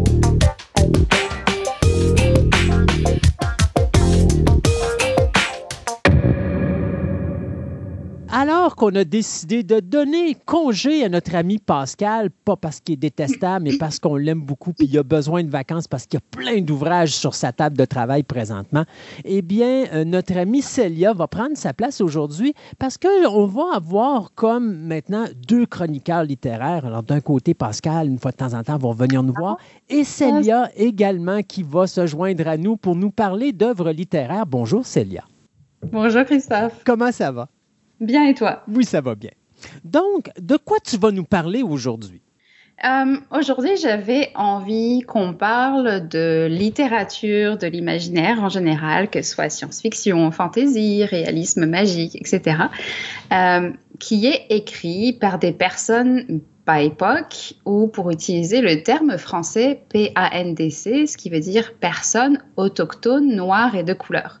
Je ne sais pas si c'est déjà un terme que tu as entendu en français d'ailleurs. Euh, moi, ce terme-là, non. J'avais entendu ben, un autre terme que tu, euh, tu m'avais parlé un peu plus tôt, qui était l'afrofuturiste. Celui-là, je, je, le connaissais, mais euh, mhm. je ne connaissais pas l'autre que tu, que tu me parles présentement. OK. Alors, ça, PANDC ou BIPOC, c'est un terme, donc c'est ça, personne autochtone noire et de couleur. C'est pas nécessairement pour se référer à la science-fiction, littérature, l'imaginaire. C'est un terme qui est utilisé dans plein de milieux différents. L'afrofuturisme, c'est en général, donc ça définit des, euh, littératures qui ont à voir avec les personnes d'origine africaine ou issues de la diaspora et des textes qui, euh, qui euh, sont généralement centrés sur des thématiques africaines, de la diaspora, qui n'ont pas nécessairement besoin de se passer en Afrique, mais c'est ça, qui ont cette, cette thématique-là. Et je voulais élargir un petit peu le thème de, de, la chronique aujourd'hui pour aussi, pour aussi englober des autoristes que j'aime beaucoup et qui, euh, euh, qui sont originaires de, de, plein de pays dans le monde, notamment l'Inde euh, et puis la Corée. donc c'est ça, je voulais parler de, toutes ces personnes-là aujourd'hui. Mais euh, juste pour revenir avec le terme qu'on parlait tantôt, la futurisme, est-ce que c'est encore des termes qui s'utilisent dans la littérature ou c'est des termes que maintenant on, doit penser à oublier parce que euh, ça vise euh, trop un style d'écrivain en particulier? C'est vraiment une bonne question. je dirais qu'il y a des personnes qui apprécient ce terme, t'en as qui veulent pas se faire dire qu'elles écrivent de l'afrofuturisme. Et t'en as qui veulent juste simplement pas qu'on leur colle une étiquette précise non mhm. plus. Euh, pour prendre l'exemple d'une autrice euh, américaine qui est très connue et qui est d'origine euh, nigériane, qui est euh, Neddy Okorafor. Neddy Okorafor refuse de se faire dire ou de se faire définir comme une autrice qui fait de, de l'afrofuturisme.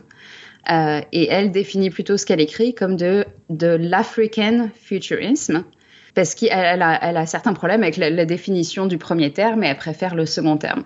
Donc moi, j'ai pas vraiment la réponse à cette question, lequel il faut utiliser ou pas. Je pense que c'est, il faut vraiment écouter les autoristes qui, qui peuvent potentiellement être concernés par ce terme et leur demander selon elles, quel est le terme qui, qui, définit mieux leur écriture, dans le fond. Ça devient de plus en plus compliqué de vivre dans notre société au 21e siècle. Je ne sais pas si c'est plus compliqué, c'est simplement qu'on on, prend plus conscience qu'au lieu de, de, de, coller des étiquettes aux gens, il vaut mieux leur demander en fait s'ils veulent une étiquette ou s'ils veulent, et s'ils veulent définir cette étiquette en fait. Donc c'est plus qu'il faut faire un travail de bien comprendre euh, bah, le travail des personnes en fait et comment elles se définissent certains. Donc ça, c'est un peu plus d'effort de notre bord, mais je pense que ça, euh, ça a beaucoup de valeur, en fait, de fonctionner comme ça, certains. Ce que, ce que je voulais dire par là, c'était à l'époque, dans les années, mettons, 40, 50 ou 60, un écrivain était un écrivain.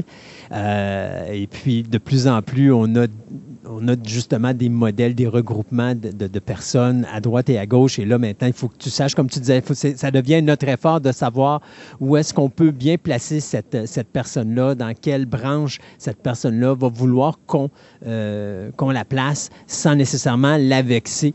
Euh, et c'est là que je dis que ça devient de plus en plus compliqué parce que c'est difficile d'avoir une conversation, mettons, avec une personne, puis d'arriver dans un, de dire un terme sans risquer que ce terme-là soit pas le bon et donc que tu vas choquer la personne qui est en avant de toi alors que tu as nullement l'intention de la choquer. Oh, je comprends. mais Ok, dans, les termes comme ça, je suis pas sûre que ce soit une question de choc non plus. C'est plus une. Euh, euh, c'est important pour beaucoup d'auteuristes de s'assurer que leur, leur, travail est compris de la bonne manière aussi. Euh, je pense. Et puis, euh, mais après, ça peut être une conversation très intéressante ah sur l'intérêt des étiquettes ou pas et l'importance des étiquettes, parfois aussi pour revendiquer des identités qui sont complètement effacées. Ça, fait partie des, questions en cours dans le milieu. Là, c'est tout un vaste sujet qui pourrait faire le, sujet d'une autre chronique, c'est certain. donc, allons-y donc avec la chronique d'aujourd'hui. De qui tu veux nous parler pour commencer? Euh, je voulais parler un petit peu, juste faire une présentation rapide de, la question en rappelant que mon, ma visée ici, c'est pas du tout d'être exhaustive ou de me présenter comme une experte, plus comme une personne qui, euh, qui aime beaucoup lire des littératures euh, qui viennent d'autre part que les, les pays où j'ai grandi ou où j'ai migré, ou simplement d'origines différentes que ce que j'ai l'habitude de lire ou euh, celles dans lesquelles j'ai grandi, parce que ça me permet de continuer de me questionner sur le monde et d'y réfléchir la science-fiction, la fantasy, euh, toutes les littératures, l'imaginaire, c'est des littératures d'exploration humaine, parce que c'est toujours des littératures qui parlent beaucoup de l'humain, ce que ça veut dire d'être humain, euh, euh, qu'est-ce que ça veut dire de faire partie de l'humanité, qui on est en tant que civilisation, etc., etc. Mais historiquement, c'est quand même des littératures qui ont été extrêmement centrées sur le point de vue occidental, euh, et qui ont été très longtemps monopolisés euh, par les hommes. Pendant très longtemps, la science-fiction, entre autres, a été écrite par des hommes pour des hommes. Mhm. Euh, et c'est beaucoup, quand j'ai découvert la science-fiction à l'adolescence, j'ai adoré ça. Mais au bout d'un moment, je me suis rendu compte qu'en fait, quel que soit ce que je lisais, les personnages centrales des histoires étaient toujours des hommes, avec euh, avec des thématiques qui sont souvent très masculines, donc des combats, euh, des choses comme ça. Euh, donc traditionnellement, c'est ça. La science-fiction a quand même été beaucoup comme ça. Et si les choses bougent, beaucoup aujourd'hui, c'est encore, comment dire, un problème de voir la représentation en grand nombre. On prend par exemple au niveau de ce qui se publie. Euh, il y a beaucoup plus maintenant de voix euh, BIPOC euh, qui, sont, qui sont représentées dans le paysage de l'édition, mais qui représentent quand même une proportion qui est encore très limitée. Et même dans le milieu de l'édition en lui-même, il y avait des statistiques qui avaient été faites il n'y a pas longtemps dans le milieu de l'édition américaine. Et les personnes qui travaillent dans l'édition sont également majoritairement blanches. Euh, donc, c'est ça, c'est tout un paysage qui a été longtemps euh, relativement blanc. Et c'est vraiment une, bouffée d'air de lire des histoires qui sont écrites par d'autres personnes. Et ça interroge aussi la question du type d'histoire qu'on écrit, en fait, en fonction de d'où on vient, à quoi on pense, qu'est-ce que c'est pour nous une histoire en fonction de notre culture, euh, comment on conçoit les histoires, les conflits, euh, les façons dont les personnages peuvent évoluer et grandir en tant que personnes, etc., etc. Um, Puis c'est intéressant aussi, c'est intéressant aussi parce que as, les cultures sont pas pareilles. Donc, si mettons tu lis quelque chose avec une culture mettons asiatique, euh, on s'entend que les asiatiques ont leur propre culture et euh, on va le voir au niveau du cinéma où est-ce que tu vas regarder un film qui vient mettons du Japon ou qui vient de la Chine, totalement pas la même mentalité qu'ici. Donc, il faut aussi pour le lecteur ou l'auditeur ou le spectateur euh, occidental s'ajuster à ce changement de, de, de, culture-là.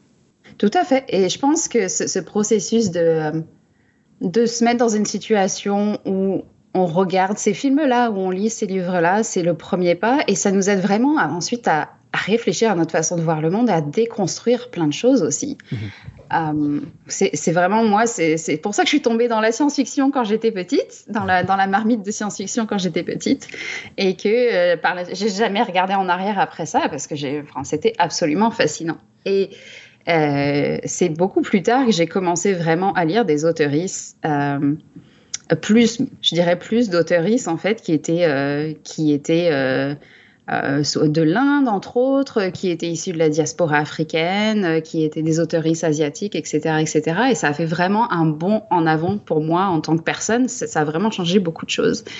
Euh, il y a deux, euh, deux autoristes qui, euh, qui sont très connus, qui, qui sont Octavia Butler et Samuel R. Delany, qui sont deux autoristes d'origine africaine-américaine qui sont vraiment absolument célébrés dans le milieu de la science-fiction. Je ne sais pas si tu as entendu, déjà entendu parler des livres d'Octavia Butler qui a écrit, par exemple, un diptyque qui s'appelle La parabole du semeur et la parabole des talents. Non.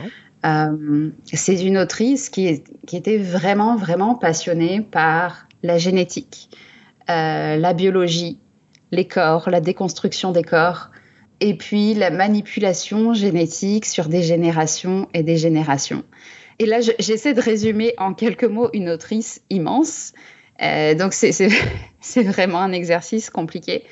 Euh, mais ça fait partie des autrices que là, aujourd'hui, je recommanderais de, tout cœur. Et pour les, personnes qui lisent en anglais, elle a un recueil de nouvelles absolument extraordinaire qui s'appelle Bloodchild. Et la première nouvelle est vraiment un travail massif de réflexion sur l'esclavage, euh, la symbiose et la codépendance des êtres vivants.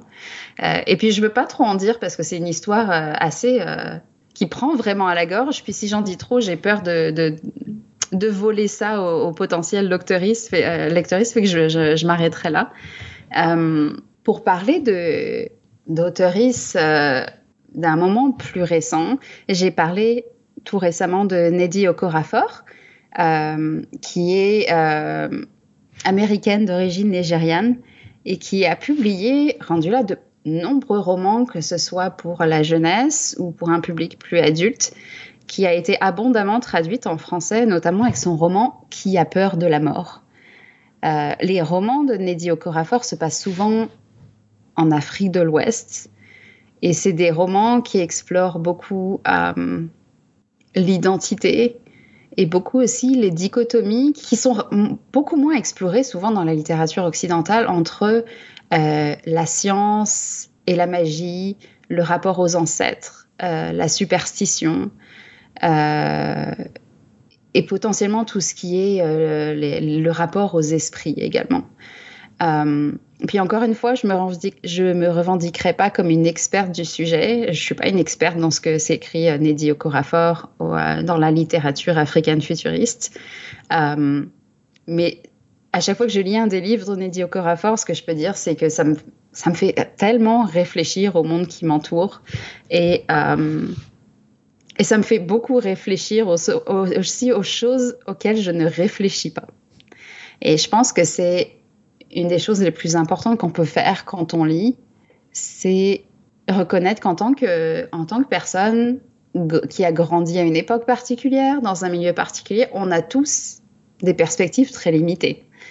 Euh, et c'est en lisant des personnes qui viennent d'ailleurs et qui questionnent et challenge euh, nos perspectives qu'on peut vraiment en apprendre plus sur le monde en fait, et puis en apprendre plus sur nous-mêmes, et puis euh, et puis les possibles pour le monde futur. J'espère que ça fait du sens ce que je suis en train de dire. Oui, mais la, la question que j'allais te demander, c'est mettons pour ouais. la, la, personne qui lit une œuvre de ce, de ce genre-là, est-ce que c'est facile d'accès? Je parle pas physique, je parle mental dans le sens que au niveau de l'écriture, comme on parlait tantôt, différen, différences euh, au niveau culturel, est-ce que c'est quelque chose que les gens vont facilement comprendre les messages qui sont dits en arrière de, des textes? Ou est-ce qu'il faut vraiment, avant de commencer à lire l'œuvre, essayer de se renseigner un petit peu sur la culture, euh, de la provenance de l'auteur avant d'embarquer dans une œuvre comme ça, puis de là, à ce moment-là, mieux comprendre ce que l'auteur essaie de dire? Non, je pense pas que c'est nécessaire. Euh, okay. Euh, comme, euh, comme toute histoire, en fait, elle a, elle a des ces histoires-là auront des thématiques universelles euh, qui, après, sont vues par la perspective d'une personne particulière. Mais, mais l'intérêt des histoires, en fait, c'est qu'on peut souvent s'identifier aux personnages ou aux choses qui sont discutées, même si c'est pas quelque chose qui nous est familier. En revanche, moi, ce que je peux te dire, c'est que plus j'en lis, plus j'ai envie d'en apprendre euh, euh, sur l'histoire, entre autres, du Nigeria avec Neddy Okorafor, des choses comme ça, mais pas parce que je, je pensais que c'était indispensable pour comprendre ces livres, simplement parce que ça m'a donné envie d'en savoir plus. Ça, ça donné un euh, additionnel. C'est ça. Et puis, gardant à l'esprit que ce sont des histoires euh, d'imaginaire, t'as pas nécessairement besoin de comprendre euh, les, des thématiques, comment dire, pas des thématiques, mais des, conflits actuels des conflits, ou des, politiques actuelles pour vraiment comprendre de quoi, de quoi l'histoire parle exactement, en fait. Donc, on, peut simplement se laisser emporter dans ces histoires-là sans problème, ça c'est certain. je prendrais pour exemple un, un autre auteur que j'aime beaucoup qui s'appelle Tade Thompson, euh, qui est britannique et aussi nigérian et qui a écrit une trilogie incroyable. Et là, les livres dont je parle sont traduits en français, je veux juste le préciser, euh, qui s'appelle Rosewater. Et Rosewater, euh, c'est une histoire qui se passe vraiment dans le futur, dans un futur plus ou moins proche. Et c'est vraiment une, une trilogie hyper puissante. Ça, part de, cette ville qui s'appelle euh, Rosewater. Il y a une espèce d'entité extraterrestre qui est là. Et quand elle est arrivée, qui a sécrété une espèce de, je ne sais plus si c'est une hormone euh, ou, quelque chose comme ça, euh, qui a guéri beaucoup d'humains physiquement de, de, choses différentes et qui a aussi donné des capacités un petit peu, je dirais, euh, surnaturelles, entre guillemets, à d'autres humains. En fait. Et ces humains, en fait, peuvent maintenant communiquer de manière différente des autres humains, ou d'une manière supplémentaire, mettons. Euh, et tu vois, tout ce que je suis en train, en, train de dire, c'est c'est pas la première fois que ça a été exploré en science-fiction, des choses comme ça. Euh, mais ça prend place dans un concept très africain, ça se passe en Afrique. Euh, le personnage est un homme africain, tous les personnages, bah, ça se passe en Afrique, donc évidemment les personnages sont africains. Euh, donc il y a des choses qui sont très particulières à cette, atmosphère-là, à ce monde-là, et il y a des choses qui sont très universelles aussi. Euh, et je pense que c'est plus dans... Les différences peuvent être bien, bien entendu particulières, la façon dont le, dont on va entendre des langages auxquels on n'est pas habitué, ou euh, ça va parler de nourriture qu'on ne connaît pas et tout ça. Ça, c'est des choses très intéressantes, bien sûr, mais c'est aussi tout ce qui est dans le rapport à l'histoire et quel genre d'histoire on, veut écrire. Euh, tu prends beaucoup de science-fiction blanche qui s'est écrite euh, pendant longtemps. C'est une science-fiction qui parlait beaucoup de coloniser d'autres planètes, de prendre de l'espace, des choses comme ça. et les littératures écrites par des personnes BIPOC, pardon, ont souvent plus tendance, plus tendance à questionner et déconstruire les problèmes du colonialisme. Euh, parce que bah, ce sont des personnes qui ont euh, euh, directement ou indirectement dû faire face à ça, dans le fond. donc, c'est une étude de, de l'histoire et du futur, une déconstruction des deux, et une réappropriation en fait de son histoire et de son identité. Je sais, ça, fait beaucoup de choses, mais je veux dire, ça, paraît peut-être compliqué dit comme ça, mais en fait, on se laisse porter tout simplement et on est mis face à des thématiques euh, qui ne sont pas familières et qui sont, qui c'est vraiment important de comprendre. Ça, c'est sûr. Mmh. Euh, quelque, chose, plein... quelque chose qu'on n'est pas habitué, nous, parce que, euh, veut, pas, euh, du côté occidental, je, vais, aller du côté afro-américain. On a vécu beaucoup l'esclavage. Nous, du côté occidental, on ne l'a pas vécu. Donc, c'est une façon de voir ce, ce, qui est arrivé, mais vu du côté euh, des Afro-Américains, c'est-à-dire justement toute la période d'esclavage, comment eux l'ont vécu, face à nous, qu'on ne peut pas s'imaginer comment ils l'ont vécu parce que nous, on ne l'a pas vécu. Donc, c'est, je pense que c'est ce que tu veux dire quand on parle de justement une, une façon de traiter le sujet. Là. Oui, c'est ça. Ce que je veux dire, c'est que de mon point de vue de personne blanche, là, c'est ça que ça me fait de lire ces littératures. Je pense que c'est important et ça me fait réfléchir à des choses que moi, je ne peux pas comprendre parce que je les ai pas directement ou indirectement vécues. Euh, et puis, c'est pas juste euh, l'esclavage fait partie, bien sûr, des choses, qui, des événements traumatiques qui ont été vécus euh, par, par les personnes originaires d'Afrique, de la diaspora. Mais il y, a beaucoup de choses aussi dont elles peuvent parler qui ne sont pas familières et qui peuvent vraiment changer notre façon de percevoir le monde. Euh, il y a plein d'auteuristes dont je pourrais parler, mais euh, voilà, je veux pas non plus faire une liste euh, hyper longue d'auteurs d'auteuristes à lire. Mais ça, il y a Tale Thompson que j'adore, il y a euh, Neddy Okorafor, il y a Nalo Hopkinson qui a écrit un magnifique recueil de nouvelles, Skin Folk, qui, euh, qui prend ses racines dans, euh, la, mythologie, les contes jamaïcains. Voilà, ça, fait partie des, des autoristes que, que je conseillerais aujourd'hui. Et puis pour parler d'autres endroits aussi, il y a quelques années, j'ai été en Inde pendant plusieurs mois. Et pour moi, c'était une, opportunité parfaite pour me rendre compte que j'avais jamais lu de littérature de l'imaginaire qui venait d'Inde. Euh, puis je me suis dit, c'est ok, qu'il faut que je fasse quelque chose parce que par rapport à ça, parce que c'est sûr qu'il y en a. Et euh, j'ai commencé à fouiller pour trouver ce qui se faisait en, science-fiction en Inde, euh, sachant qu'il y en a quand même pas beaucoup qui est traduite en français. mais euh, avec beaucoup de bonheur, j'ai découvert qu'il y a une autrice que je veux absolument recommander aujourd'hui qui s'appelle Vandana Singh. Et Vandana Singh euh, est originaire de New Delhi. Elle vit maintenant aux États-Unis. Euh, elle a écrit un magnifique recueil de nouvelles qui a été publié en français sous le titre Infinité. Et là encore, Vandana Singh a une voix extraordinaire. De toute façon, c'est une plume admirable. Elle a une sensibilité extraordinaire, une force d'écriture. En tout cas, je pourrais en parler pendant des heures.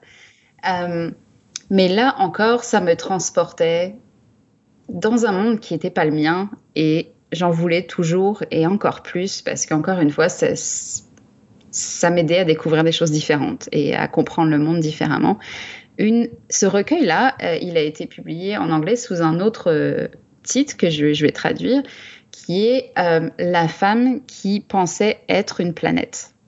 Et pour parler de cette nouvelle un petit peu, c'est l'histoire d'une d'une femme qui est mariée, qui, qui a une vie relativement traditionnelle dans le sens où c'est une, une, femme au foyer, et puis qui un jour dit à son mari, je suis une planète. Alors son mari est pas super emballé d'entendre ça. Il se dit My God, qu'est-ce qui se passe? Et qu'est-ce que tu me racontes? Et puis son réflexe à lui, c'est juste de ne pas vouloir en parler, puis de juste de nier le fait qu'ils ont eu toute cette conversation.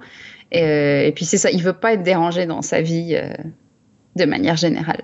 Sauf que, sauf que sa femme, ben, c'est, elle, continue à penser qu'elle est une planète.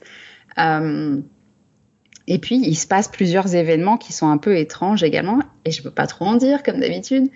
Euh, mais c'est une histoire absolument extraordinaire. Euh, elle a d'autres histoires dans ce recueil qui, euh, qui embrassent beaucoup la, la, mythologie indienne et puis les, les déités indiennes également. elle a, Vandana Singh, c'est aussi une elle est professeure de physique, si je ne dis pas de bêtises, pas de mathématiques, je crois de physique. Euh, elle a écrit une magnifique nouvelle dans ce texte qui s'appelle Infinité, qui a donné son nom au recueil en français, euh, et qui suit un homme, un, un professeur de, mathématiques, qui vit à une époque en Inde où il y a de grosses tensions entre, entre plusieurs religions, euh, notamment entre les, les, personnes hindoues et les personnes musulmanes. Euh, des conflits sanglants. Euh, et c'est un homme qui s'interroge sur l'infinité à travers les mathématiques. Et c'est d'une beauté ce texte. Euh, et puis je vais, je, vais expliquer très rapidement que moi en mathématiques, je suis, je suis un, plus ou moins un zéro. Là, je veux dire, j'ai pas vraiment de connaissances en mathématiques particulières. Ok, tu j'ai comme le niveau secondaire, puis ça s'arrête là. Mais Vandana Singh écrit d'une manière qu'on n'a pas besoin d'être un expert, on peut juste suivre le, personnage et embarquer avec lui dans ses histoires d'infinité. Et cette personne ou cette entité qui semble l'observer depuis euh, une trame de l'existence différente. Ah ah, mystère, qu'est-ce qui va se passer? Je vous le dirai pas. Euh, il y a un auteur aussi qui est, euh, qui est vraiment ultra connu en Inde, qui s'appelle Satyajit Ray qui était un auteur bengali et également un cinéaste euh, ultra connu en, Inde, euh, relativement connu à l'étranger, je pense, notamment pour ses films. Je pense moins en tant qu'auteur, encore moins en français, parce que j'ai vraiment, vraiment eu du mal à trouver des choses qui étaient traduites de lui, notamment si la science-fiction, parce qu'il a un gros, gros, gros corpus de science-fiction. Euh, j'ai un recueil de nouvelles de lui qui est hyper, euh, hyper gros de, nouvelles de science-fiction.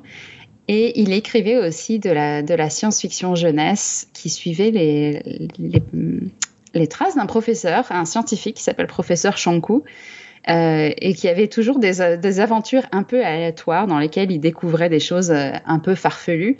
Et c'est tellement un bonheur à lire. Et euh, il me semble que ça a été traduit il y a longtemps, puis que c'est épuisé. Je ne suis pas sûre que ce soit disponible en français. Si on lit en anglais, c'est très facile d'approche. On n'a pas besoin d'être hyper bon en anglais non plus, dans mon souvenir. et tout ça pour dire que c'est des choses qui ne sont pas nécessairement traduites. Et dans le cas de l'Inde, moi, mes efforts d'exploration de la science-fiction indienne se sont arrêtés à l'anglais parce que je parle pas d'autres langues de l'Inde. Et puis, il y en a des, y en a des dizaines et des dizaines et des dizaines des langues en Inde. Notamment, euh, je crois qu'il y a beaucoup de productions de science-fiction en bengali, donc la langue qui se parle au Bengale, en Inde, dans l'est de l'Inde, là où il y a la ville Kolkata. Euh, donc c'est ça, c'est une exploration qui va être toujours limitée par les langues qu'on parle ou par les traductions qui sont disponibles. Euh, on a quand même la chance dans le monde francophone qu'on traduit beaucoup, beaucoup, beaucoup de littérature, beaucoup plus que ce que le monde anglophone traduit. Euh, en revanche, le, je n'ai pas les statistiques exactes, mais le monde francophone traduit beaucoup plus que le monde anglophone. Mmh. Et donc, on a la chance d'avoir des textes du monde entier qui sont traduits en français. Euh, que ce soit euh, des, histoires qui nous viennent du Japon, de la Chine, de l'Inde, euh, des pays d'Afrique, d'Amérique du Sud. On a vraiment accès à, des littératures de partout. donc les, personnes que je mentionnais, Tade Thompson, Neddy Okorafor, Vandana Singh, et il y a d'autres auteurs dont je pourrais parler, ce sont toutes des personnes qui sont traduites en français. Octavia Butler aussi. On a ce bonheur-là donc c'est le fun de savoir que même si euh, on ne parle pas plus d'une langue, ce qui est bien correct, et qu'on n'a pas le temps d'en apprendre une autre, ce qui est bien correct aussi, parce que c'est énormément de travail d'apprendre une autre langue, on a accès, on a toutes ces, littératures qui sont disponibles très facilement dans nos bibliothèques ou dans nos librairies. Puis ça, c'est vraiment un privilège euh, dont euh, il faut user sans modération. Est-ce que, ça, euh, que ça arrive qu'on a des œuvres en France qu'on n'a pas ici au Québec? Donc, à ce moment-là, pour lire certaines œuvres, il faut les acheter euh, sur le continent européen puis les faire venir de oh. là-bas pour les avoir. Est-ce que ça peut arriver, ça? Ou c'est habituellement ce qui est traduit, mettons, en France, va automatiquement s'en venir ici? Oui, c'est une bonne question. Euh, techniquement, en général, si un livre a été traduit par un éditeur français, euh, on peut toujours le, commander dans les librairies au Québec, notamment en général si on va sur leslibraires.ca. En général, on verra l'affiche du livre sur le, sur le site et on peut le commander. Ça arrivera parfois qu'il faut le faire venir, mais souvent ces livres sont déjà disponibles au Québec. Il y a aussi des ouvrages qui sont publiés, traduits en collaboration entre des maisons euh, françaises et québécoises euh, je ne connais pas exactement les détails, mais prenons l'exemple d'un ouvrage qui a eu beaucoup de succès ces dernières années. Est-ce que tu as déjà entendu parler de Station 11 oui. Qui est, ben, voilà, si je ne me trompe pas, ils viennent de sortir, euh, je crois que c'est sur Netflix. En tout cas, il y a une série qui vient de sortir justement basée sur la, nouvelle. Oui, tout à fait. Donc Station 11, c'est un roman euh, qui donc effectivement a donné une mini-série qui, est sortie récemment, qui est disponible sur Crave. Ça a été publié ah, par, ça a été créé par HBO. Um, et donc ce roman-là est sorti à la fois aux éditions Payot en France et euh, chez Alto au Québec. Euh, donc ça arrive parfois que la, traduction soit disponible chez des éditeurs différents euh, au Québec et en France. Donc ça met donc on peut relativement facilement commander ces livres qui, sont traduits même s'ils ne sont pas traduits directement au Québec. ça c'est certain. C'est vraiment une, une, bonne question. Et je pourrais parler aussi euh, euh, d'une revue qui est euh, la revue Omenana, qui, qui, est relativement peu connue, je pense, encore au Québec et en France, et qui est une revue de littérature de l'imaginaire qui publie des autoristes de toute l'Afrique et de la diaspora, et qui publie entre autres des textes en français. Et donc, son éditeur francophone, qui est Mamé Bougou Madiene, euh, disait récemment dans une entrevue euh, qu'il est conscient qu'il y a encore peu de choses qui s'écrivent en français, mais qui a souvent plus d'opportunités et de visibilité en anglais. Euh, et donc, lui, personnellement, qui, euh, qui, parle français et anglais, a tendance à écrire en anglais. C'est sa langue natale, mais aussi, euh, il, trouve que la scène francophone n'est pas toujours, comme il le dit, la plus attractive. Donc, quelque chose à méditer aussi sur la place qu'on accorde encore à, à ces, ces, ces voix-là, qui ont vraiment plus d'espace et d'opportunités qu'avant, mais qui, on est encore loin de pouvoir se dire, all right, il y a, tout va bien, euh, il y a autant d'espace pour eux que pour les autres. Mm. Euh, toutes les opportunités sont là. On a vraiment réfléchi à la manière dont on conçoit euh, la littérature, l'édition, ces choses-là. Il y a beaucoup de choses qui se font. Il y a plein de plein d'événements qui se créent. Puis je pense que c'est vraiment le fun. Faut que je veux pas finir sur une note négative, mais en tout cas, je pense que c'est ça reste encore quelque chose qu'il faut continuer à penser et quelque chose qu'il faut continuer à poker avec un petit bâton pour se dire, OK, qu'est-ce qu'on peut faire pour continuer à, changer ces choses-là et, euh, et, entendre de plus en plus ces voix et les accueillir dans notre imaginaire. c'est toujours moi j'ai toujours apprécié la science-fiction pour une chose, que ce soit la science-fiction ou le fantastique ou autre. Euh, ça permet majoritairement de parler de sujets qui sont normalement suggérés tabous dans une société, mais la science-fiction fait que ces sujets-là passent mieux et ça nous permet de faire des fois des belles réflexions sur l'être humain et sur notre raison d'être euh, que l'on ferait pas autrement parce que les gens pourraient être offensés ou choqués. Mais là, comme c'est de la science-fiction, du fantastique ou du fantaisiste, ça passe. Donc, euh, c'est plaisant de voir justement d'autres cultures et de se servir de ce médium-là pour permettre justement d'en apprendre un petit peu plus sur ces différentes cultures de la nôtre. Tout à fait. Et puis, je pense que c'est une bonne manière de se, dire, OK, c'est tabou, pourquoi? Et pourquoi ça me met mal à l'aise? Et d'où ça vient? Est-ce que je veux vraiment m'accrocher à ça ou est-ce que je veux vraiment le questionner? Et que, non, c'est ça, c'est tellement d'options, tellement de possibilités. Je vais m'arrêter là avant de, de, monologuer pendant trois heures. Célia, merci beaucoup. Et puis, euh, on se dit à la prochaine fois pour une autre superbe chronique littéraire. Merci, Christophe. Bye bye.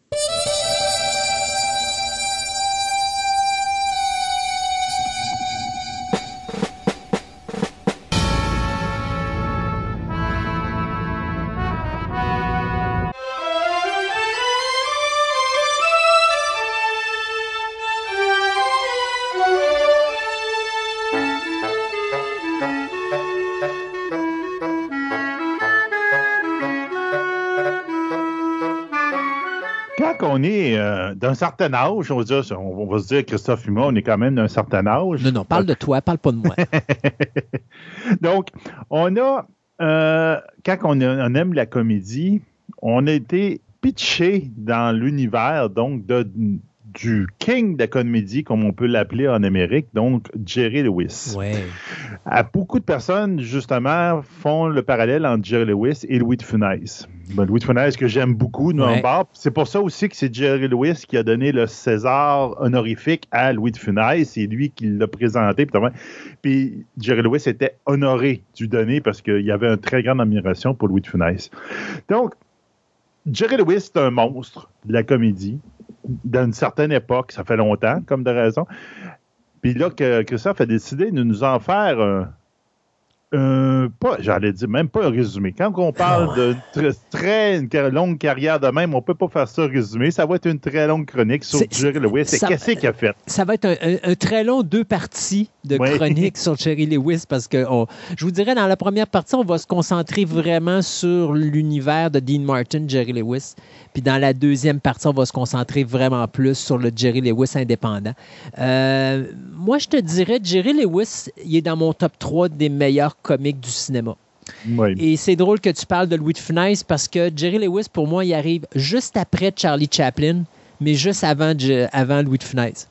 Donc, tu sais, euh, le numéro un, c'est Charlie, le numéro deux, Jerry. Puis il y a des fois, je me dis, il n'y a pas de Louis de Funès sans Jerry Lewis parce que je me demande si des fois, cet aspect burlesque du visage, tu sais, des grimaces du visage et tout ça, n'a pas été justement inspiré par Jerry Lewis euh, du côté de Louis de Funès. Euh, non, je dis pas que ou d'un bord ou de l'autre, mais, tu comprends. Tu comprends quand même. Que, ouais, mais malgré que Jerry Lewis était là avant Louis de Funès, parce que Jerry Lewis est quand même là depuis les années 40 à peu près, euh, contrairement à Louis de Funès qui arrive beaucoup plus tard à cause justement, il n'était pas jeune, puis il arrive beaucoup plus tard parce que justement, on l'a vu dans sa chronique, là, que justement, il a, été euh, ouvert au domaine du cinéma et de la télévision beaucoup beaucoup mhm. en retard là, en fin de carrière. Donc, euh, Jerry Lewis, tu le disais tantôt, il s'appelle The King of Comedy ou le roi de la comédie. Mais ce qui est drôle, c'est quand tu entends Jerry Lewis en entrevue, il va surtout dire que quand tu parles de Jerry Lewis, il va parler de Jerry ou du Kid. Et c'est drôle parce que le Kid, c'est un peu, d'une certaine façon, un hommage à Charlie Chaplin pour un de ses meilleurs films, The Kid. Et Jerry, mais parce que Jerry Lewis considère qu'il y a deux Jerry Lewis il y a le Jerry Lewis, l'homme d'affaires, et il y a Jerry, qui est l'acteur. Mais Jerry Lewis, c'est pas juste un acteur, c'est un acteur, un producteur, un réalisateur, un homme qui a joué dans plus d'une soixantaine de films. Euh, mais je te dirais, ce qui est vraiment important de Jerry Lewis à connaître, et ça, c'est quelque chose qu'on va parler dans la deuxième, euh, deuxième chronique, c'est tout le côté humanitaire de Jerry Lewis. Un homme qui, pendant 44 ans, s'est battu pour la dystrophie musculaire. Un homme qui a fait des choses qui ne se sont jamais faites et qui ne se feront plus jamais au niveau des télétons. Télétons qui l'a animé. Euh, il était en partie euh, animateur des télétons de la dystrophie musculaire à partir des années 50, mais le gros téléton de Jerry Lewis était de 1966 jusqu'en 2010. Un téléton qui a été présenté à travers le monde entier, qui était présenté pendant la fête du travail sur tous les postes de télévision dans tous les États euh, américains. Donc, c'est quelque chose qui s'est jamais vu et ça va lui valoir une nomination au prix Nobel de la paix en 1977. Un des rares acteurs, si ce n'est pas le seul, à avoir une nomination au prix Nobel. Euh, c'est un acteur qui a été surtout aimé du public américain, je te dirais, dans les années 50-60, mais dont le style va euh, être délaissé un petit peu par le public américain à partir des années 70, ce qui va tranquillement pas vite le poussé à se rendre en Europe, euh, surtout en France, euh, parce qu'avec un certain goût amer de, cet abandon que le public américain va avoir à son égard. Et saviez-vous que Jerry Lewis, à partir de 1967, a été également professeur de cinéma à l'Université de la Californie du Sud à Los Angeles?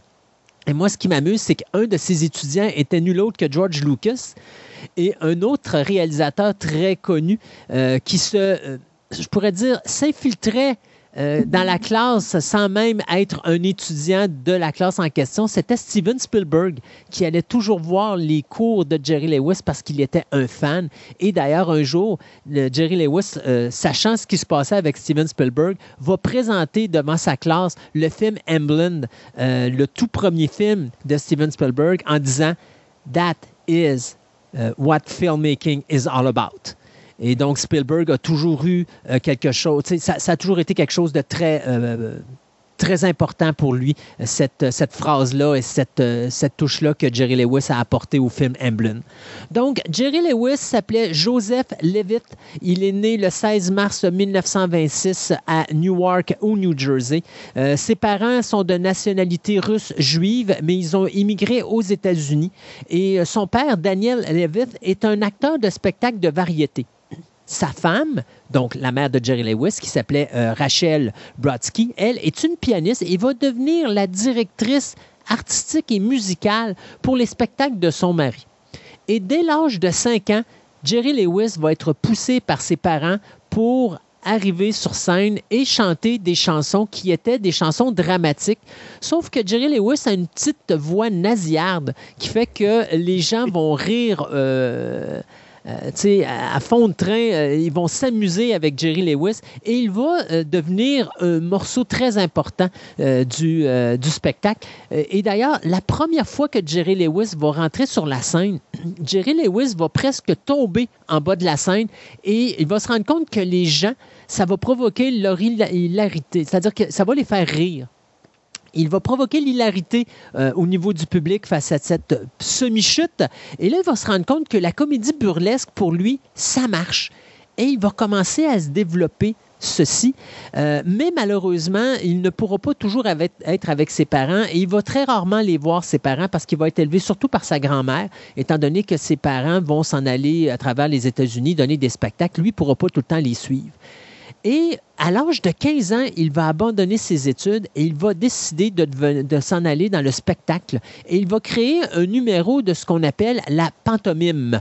Qu'est-ce que la pantomime? Bien, euh, Jerry Lewis sortait un phonographe, donc qui est l'ancêtre des tables de vinyle, va faire jouer un vinyle sur la scène et va imiter toutes les chansons d'une euh, musique, mais il ne va pas les chanter, il va juste les, il va faire une mimique. Donc, il va les mimer, euh, mais bien sûr en, euh, en agrandissant, en. Comment je pourrais dire donc? En amplifiant, en amplifiant ses, expressions faciales, un peu comme Jerry, pas Jerry Lewis, mais comme faisait Louis de Funès mm-hmm. quand on le voyait avec ses films. Et malgré que ces spectacles vont avoir un succès très modeste, bien, il va quand même apprendre et il va rencontrer plusieurs grands comiques. Et c'est à cette période-là qu'il va devenir Jerry Lewis. Pourquoi? Parce que quand il s'appelait Joseph, bien, il y a beaucoup de gens qui le confondaient avec le comédien Joe e. Lewis ou encore le boxeur Joe Lewis. Et donc, il va décider que Joseph Lewis, c'était pas un bon nom, alors il va s'appeler Jerry Lewis.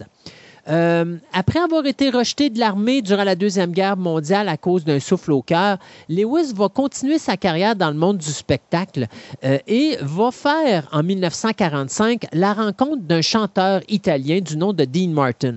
Et ça, cette rencontre-là va se faire au Glass Hat Club à New York. Et euh, alors que les deux hommes avaient des spectacles qui étaient séparés, on parle de prestations d'environ une quinzaine de minutes, bien, à un moment donné, pendant euh, un spectacle qui va se donner euh, au 500 euh, Club à Atlantic City, eh bien, le chanteur qui était supposé être sur la scène ne se pointe pas et le propriétaire du 500 Club va approcher Jerry Lewis et va lui dire Es-tu capable de me faire une une petite affaire de comédie, c'est ça. Mais je te dirais, euh, fais-moi à peu près une demi-heure, 45 minutes. Jerry Lewis va dire au, euh, au propriétaire qui s'appelait Skinny D'Amato Écoute, euh, Dean et moi, on se connaît quelque peu. Qu'est-ce que tu dirais si tous les deux, on essayait de faire un spectacle qui ferait justement 30 minutes en mélangeant la comédie avec la chanson? Ce à quoi bien sûr D'Amato va accepter, et ça va donner la première, le premier spectacle entre les deux hommes qui va se donner donc le 25 juillet 1946, où Lewis et Dean Martin, après leur petite prestation de chacun 15 minutes, vont se retrouver sur une prestation d'environ 40-45 euh, minutes. Ça n'a pas très bien été. D'ailleurs, le public va vraiment pas aimer le spectacle, à un point tel que euh, Skinny D'Amato, lorsque les deux hommes vont venir en backstage, vont dire là, euh, vous allez vous arranger, euh, vous allez m'arranger ça mieux que ça parce que sinon, je vous mets à la porte tous les deux. Alors, qu'est-ce que fait Jerry Lewis? Il va prendre tous les, ce qu'on appelle les scénarios qui avaient été préécrits par les hommes de D'Amato et va les jeter au vidange. Et là, le lendemain soir, lui et Dean Martin vont tout simplement improviser. Et alors que Dean Martin va chanter une chanson, bien, Jerry Lewis va faire le pitre en arrière et ça va cliquer tout de suite. Et les deux hommes vont devenir hyper populaires et à un point tel qu'ils euh, vont devenir vraiment l'attraction principale. Pensant de deux prestations de 15 minutes individuelles et une prestation de 40 minutes ensemble à une prestation ensemble allant de 2 heures à 2h40. Ça va être le succès pour les deux hommes pendant plus d'une dizaine d'années. Euh, dix ans dans lesquels les hommes vont vraiment bien se compléter sur la scène. D'ailleurs, si vous avez la chance, vous allez aller sur YouTube. Et sur YouTube, vous allez vraiment voir à quel point euh, les deux hommes se complètent très bien. Je donne un exemple. Je me rappelle d'une prestation de Dean Martin qui essaie de chanter Singing in the Rain. En arrière, vous avez Jerry Lewis qui, lui, dirige l'orchestre. Bien sûr, comme c'est Singing in the Rain, Jerry Lewis, ben, il faut qu'il aille de l'eau. Il voit que Dean Martin n'est pas mouillé. Alors, il va prendre une, petite gorgée d'eau et il va cracher sur Dean Martin. Mais Dean Martin ne brise pas. Il continue à chanter sa chanson Singing in the Rain comme si de rien n'était. Euh, rappelez-vous que les, deux hommes improvisent présentant. Donc, Dean Martin ne savait pas que Jerry Lewis allait y cracher dessus. Jerry Lewis reprend une deuxième gorgée d'eau, recrache à nouveau sur Dean Martin qui brise toujours pas. Et là, Jerry Lewis va vider un verre d'eau, deux verres d'eau et va aller chercher les pichets d'eau en arrière et va vider les pichets d'eau au complet sur la tête de Dean Martin qui continue malgré tout à essayer de chanter Singing in the Rain. Lorsque la chanson se finit, Dean Martin, qui est totalement mouillé, se retourne vers Jerry Lewis et dit Tu sais, Jerry, c'est maintenant ton tour de chanter Singing in the Rain. Donc, ça vous donne un petit peu l'aspect euh, vraiment rigolo des deux hommes qui sont développés un amour incroyable entre eux, un respect énorme, euh, à un point tel qu'ils étaient inséparables. En 1949, les deux hommes vont faire les tournées de clubs de nuit, mais entre-temps, soit euh, de 1948 jusqu'en 1953, les deux hommes vont réaliser une émission de radio qui va être le Martin and Lewis Show sur le poste de NBC Radio. Euh, même, euh, on va prendre ce programme-là radio et à partir du 3 avril 1949, ça va devenir le Martin and Lewis Show qui va être diffusé à la télévision de NBC. Donc, non seulement on va avoir une émission télévision, non seulement on va avoir une émission de radio, mais en plus on fait les tournées de clubs de nuit et en plus on va faire des albums. C'est totalement malade. Ces gars-là n'arrêtent pas une seconde, un point tel qu'on dit qu'il y avait entre 6 et 8 prestations par jour. Et à un moment donné, on, s'en allait dans des endroits euh, à New York qui accueillaient plus de 1000 personnes par prestation. Et lorsqu'on finissait les prestations, les gens ne voulaient tout juste pas sortir. Ils demandaient Jerry Lewis et Dean Martin. Alors, à un certain moment donné, Jerry Lewis a dit, écoutez, si vous sortez de la salle, attendez-nous dehors. Et ceux qui seront là lorsqu'on aura fini notre journée, bien, on vous donnera des euh, photos de nous signées. Le problème, c'est que si vous avez six prestations dans la journée, les 1000 personnes sortaient, mais ils attendaient dehors. À un point tel que ça faisait un blocage parce qu'à la fin de la soirée, on se ramassait entre 6 000 et 8 000 personnes qui attendaient d'avoir des photos signées de Jerry Lewis et Dean Martin le maire de New York va aller voir Jerry Lewis et Dean Martin pour dire ben écoutez, les boys, il faudrait faire de quoi contre ça parce que là, ça n'a pas de bon sens. vous me bloquez ma ville. Et euh, Jerry Lewis, ben écoutez, c'est simple, on va s'en aller ailleurs. Et le maire a dit non, non, c'est pas ça que je veux dire, mais il faudrait trouver une façon de récompenser vos, vos auditeurs, mais d'une autre façon, ou de vos spectateurs, mais d'une autre façon. Et donc, ce qu'on faisait, Jerry Lewis et Dean Martin, les dimanches, alors que c'était leur journée de congé, euh, sortaient la tête de leur chambre d'hôtel et envoyaient dans la foule des photos signées euh, de Dean Martin, Jerry Lewis. Et si vous regardez ça, vous avez, les, vous avez ces images-là sur YouTube également. C'est totalement délirant. Je peux vous dire qu'avant la Beatlemania et avant le succès d'Elvis Presley, il y avait Dean Martin et Jerry Lewis. C'était totalement délirant de voir ça aller. 1949, Dean Martin et Jerry Lewis vont signer avec la Paramount et le producteur Al Wallace pour, pour apparaître pardon, dans un film qui va s'intituler My Friend Irma ou mon, ma, ma, bonne amie Irma. Donc, ça va être les débuts cinématographiques de Dean Martin et Jerry Lewis. Ce qui est encore amusant là-dessus, c'est que euh, la carrière cinématographique de Jerry Lewis et de Dean Martin va s'additionner à tout ce qu'on a parlé depuis le début, c'est-à-dire le fait qu'ils ont des shows dans les clubs de nuit. ils font le tour des États-Unis. C'est pas juste on est à New York. Ils vont à Las Vegas, ils vont à Los Angeles, ils vont au Texas, ils vont partout aux États-Unis. Ils ont leur show radio, ils ont leur show de télévision, et là maintenant, ils vont au cinéma. Et pour vous dire à quel point c'est débile, là, au cinéma, le contrat qu'ils avaient, c'était par film, 75 000 qui étaient donnés en salaire pour chacun des individus, soit 75 000 à Dean Martin, 75 000 à euh, Jerry Lewis. Et à cette époque-là, là, c'est du jamais vu, mais ces gars-là vont devenir millionnaires très rapidement, vont toucher des sommes d'argent que personne n'a jamais pensé toucher dans le domaine euh, des clubs de nuit ou dans le domaine de la radio ou dans le domaine de la télévision ou même dans le domaine du cinéma. Ce qui fait que très rapidement, les deux hommes vont se ramasser énormément d'argent et en plus vont créer leur propre maison de production parce que lorsqu'ils vont créer quand ils vont signer avec la Paramount leur contrat de cinéma, ils vont avoir le droit d'avoir de produire pardon, un film par année à partir de leur propre compagnie de, production qui s'appelait York Production à l'époque. Donc, c'est fou braque là, ce qui se passe parce que ces deux gars-là font quelque chose qu'on n'a jamais vu. Et qu'est-ce qui va les rendre si populaires? Ben, un, c'est l'aspect d'abord que ces deux hommes-là qui s'adorent, qui s'aiment, puis là, on parle d'amour platonique, là, euh, essayez pas de voir autre chose, là, c'est vraiment un grand respect pour ces deux individus-là, bien, euh, se complètent parfaitement. Et ils ont, ont aucun, comment je pourrais dire, ils ont aucune barrière au niveau de la comédie. Ils sont prêts à se rendre jusqu'au bout. Ils vont même s'insulter gentiment sur scène, mais c'est fait avec amour à tout bout de champ.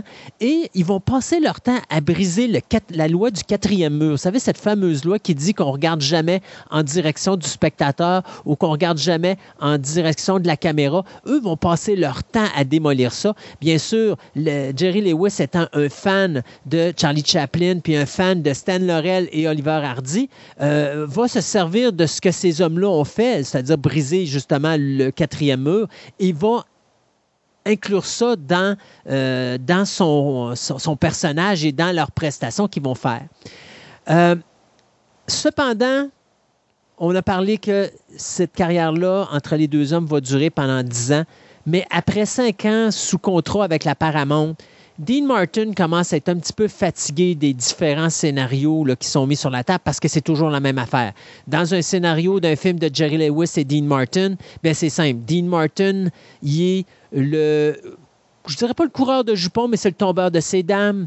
Euh, c'est l'homme qui, qui est fort, il est fort de caractère. S'il y a une bagarre, c'est lui qui va prendre la défense de Jerry Lewis, qui lui est le bouffon et, le clown. Mais le clown qui va quand même euh, amener des femmes à s'intéresser à lui, mais Dean Martin va avoir la poupoune de luxe parce que lui, c'est le tombeur de ses dames. Donc, ils ont toujours cette même façon de procéder où Dean Martin la même recette. C'est ça, la même recette. Dean Martin va représenter la douceur, le romantisme, la droiture. Jerry Lewis, c'est l'idiot burlesque et je pourrais dire la naïveté de l'individu. Donc, les deux se complètent parfaitement. Le problème, c'est que Jerry Lewis éclipse totalement Dean Martin. Et ça, ça va commencer tranquillement, pas vite, à sentir parce que veut, veut pas, il y a l'entourage des deux hommes à un moment donné qui va rentrer en ligne de compte. D'un côté, du côté de Dean Martin, les gens, ses amis, ses proches vont toujours lui dire, tu sais, Jerry Lewis, il prend trop de place, il te vole la vedette, il t'empêche d'être toi, Dean Martin, la, star. Euh, tu devrais t'en débarrasser du côté de Jerry Lewis, dans son entourage, bien, ce qu'on dit, c'est écoute, euh, tu traînes Dean Martin, c'est un boulet pour toi. Euh, tu pourrais voler de tes propres ailes puis faire encore plus d'argent puis avoir une carrière incroyable. Et euh, en plus, ce qu'il faut comprendre, c'est que contrairement à ce qu'on voit, où est-ce qu'on a l'impression que Dean Martin, c'est la tête du duo, c'est pas vrai. C'est le contraire c'est Jerry Lewis, la tête du duo. C'est le gars qui signe les contrats. C'est le gars qui euh, embauche les scénaristes quand on a besoin d'avoir des choses qui sont écrites. C'est le gars qui écrivait des sketchs. Donc, Jerry Lewis est vraiment la bougie d'allumage du duo. Et si Jerry Lewis n'est pas là, bien, si Dean Martin n'a pas un bon agent derrière lui, il va tout simplement s'écraser. Ce qui a vraiment fait déborder le vase, la goutte qui a fait déborder le vase, c'est qu'à un moment donné, le Look Magazine va créer un article spécial sur Dean Martin et Jerry Lewis et leur popularité. Et il faut comprendre qu'à l'époque, Jerry Lewis recevait la majorité des bonnes critiques au niveau des médias. Donc, mm. le Look Magazine rencontre les deux hommes, écrit sur les deux hommes, fait une photo des deux hommes le problème, c'est quand l'article sort, on a croppé Dean Martin en dehors de la photo et on a gardé seulement la photo de Jerry Lewis. Et à ce moment-là, on va commencer à avoir des querelles entre les deux hommes. Euh, d'ailleurs, à un moment donné, il y a cette grosse querelle juste avant le dernier spectacle qu'ils vont avoir, où est-ce que Dean Martin va carrément dire à Jerry Lewis, pour moi, tu es juste un signe de dollar. Et euh, Jerry Lewis va rétorquer, sans Jerry Lewis, il n'y a pas de Dean Martin. Dean Martin est un fardeau pour Jerry Lewis. Et ça va créer une querelle qui va faire en sorte que les deux hommes vont faire un spectacle le dernier spectacle au euh, Copa, Copacabana Club le 25 juillet 1956 dix ans jour pour jour après la formation du duo Martin et Jerry Lewis. Ce sera la fin, ce sera la dernière fois que les deux hommes vont apparaître ensemble dans un spectacle.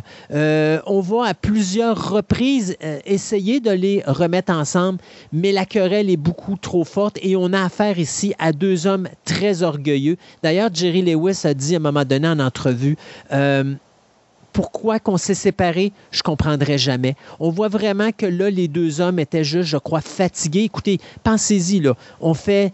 C'est une vie de fou qu'ils ont vécu pendant. Euh, dix ans.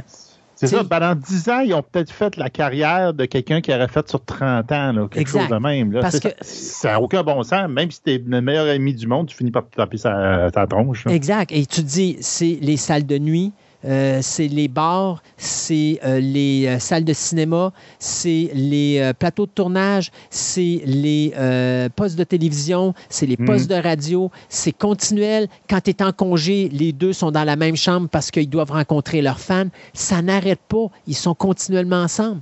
je te dirais, au moment de leur séparation, Jerry Lewis et Dean Martin avaient joué dans 14 films qui ont été produits par le producteur Al B. Wallace et la Paramount Pictures, mais ils ont joué dans 16 films euh, totaux ainsi qu'un film dans lequel ils font une courte apparition.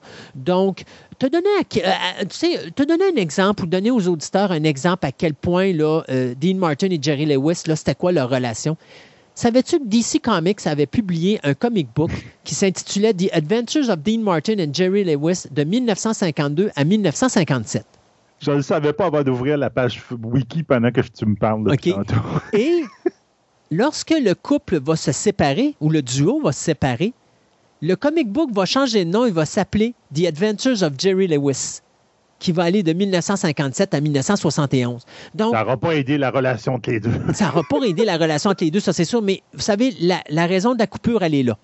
Dean Martin sans Jerry Lewis, Dean Martin n'existe pas pour Jerry Lewis, Dean Martin est un fardeau et on le voit là. Dean Martin est effacé de la map à partir du moment qu'il y a la séparation avec Jerry Lewis. Ça ne veut pas dire que Dean Martin n'aura pas une bonne carrière. Dean Martin va avoir une brillante carrière après leur séparation. Il va être chanteur, il va être comédien, mais il va être surtout reconnu comme host pour des postes de télévision, des, des, des, euh, euh, des, talk shows, des shows de variété, où est-ce qu'il accueille des, des, gens en studio. Alors que du côté de Jerry Lewis, puis ça, on va en parler dans la deuxième partie, lui va se spécialiser beaucoup plus dans la réalisation et la production cinématographique. Donc, lui va prendre son envol et les raisons de leur séparation, ben, c'est exactement ce qui va se passer, c'est-à-dire que Dean Martin va prendre son envol et va créer un Dean Martin individuel sans mhm. la présence de Jerry Lewis. Et Jerry Lewis, lui, va pouvoir devenir le grand Jerry Lewis, le Téléthon, euh, l'homme qui est reconnu au niveau du cinéma en tant que réalisateur, en tant qu'acteur, mais également en tant que producteur, et les avancements qu'il va apporter, dont on va parler dans la prochaine émission. Euh, donc, ça, c'est toutes des choses que Jerry Lewis va pouvoir développer une fois qu'il va se séparer de Dean Martin. Donc, d'un côté, oui, ça fait mal la séparation de Dean Martin de Jerry Lewis, mais d'un autre côté, c'est quelque chose qui est très important. Les deux hommes ont un ami en commun qui s'appelle Frank Sinatra. Et Frank Sinatra, en deux occasions, va essayer de réunir Jerry Lewis et Dean Martin Pire que ça, il va le faire à un moment donné pendant le Téléthon et tu le vois dans la face de Jerry Lewis que c'était vraiment pas préparé et Jerry Lewis et Dean Martin savent vraiment pas quoi faire sur la scène parce que quand Dean Martin voit la face de Jerry Lewis, il comprend que oups, OK, on n'aurait peut-être pas dû faire ça sans qu'il sache et tu vois qu'il y a un malaise sur la scène et ça va être terminé là. Euh, on voit vraiment que le split entre les deux hommes là, il n'y a pas moyen de se réconcilier. Sauf qu'il va y arriver un événement dramatique. En 1987, Dean Martin va perdre son fils dans un écrasement d'avion, Dean Paul Martin. Et alors qu'il fait l'enterrement de son fils euh, au funérailles, Jerry Lewis va se présenter. Mais il va se présenter, je dirais pas déguisé, mais bien habillé de façon à ce que personne ne le reconnaisse. Et il va rester dans le fond. Dean Martin n'était pas au courant que Jerry Lewis était là. Et là, il y a deux côtés de la médaille dans l'histoire. Euh, il y a un côté de la médaille qui dit que ce sont des amis de Dean Martin qui lui auraient dit que Jerry Lewis était présent. Et il y a d'autres côtés de la médaille qui disent que Dean Martin aurait vu Jerry Lewis. Moi, je pense que c'est plus des amis qui l'ont dit parce que Dean Martin aurait probablement fait des, il aurait probablement serait avancé vers Jerry Lewis pour leur remercier d'être venu, ce qu'il n'a pas fait.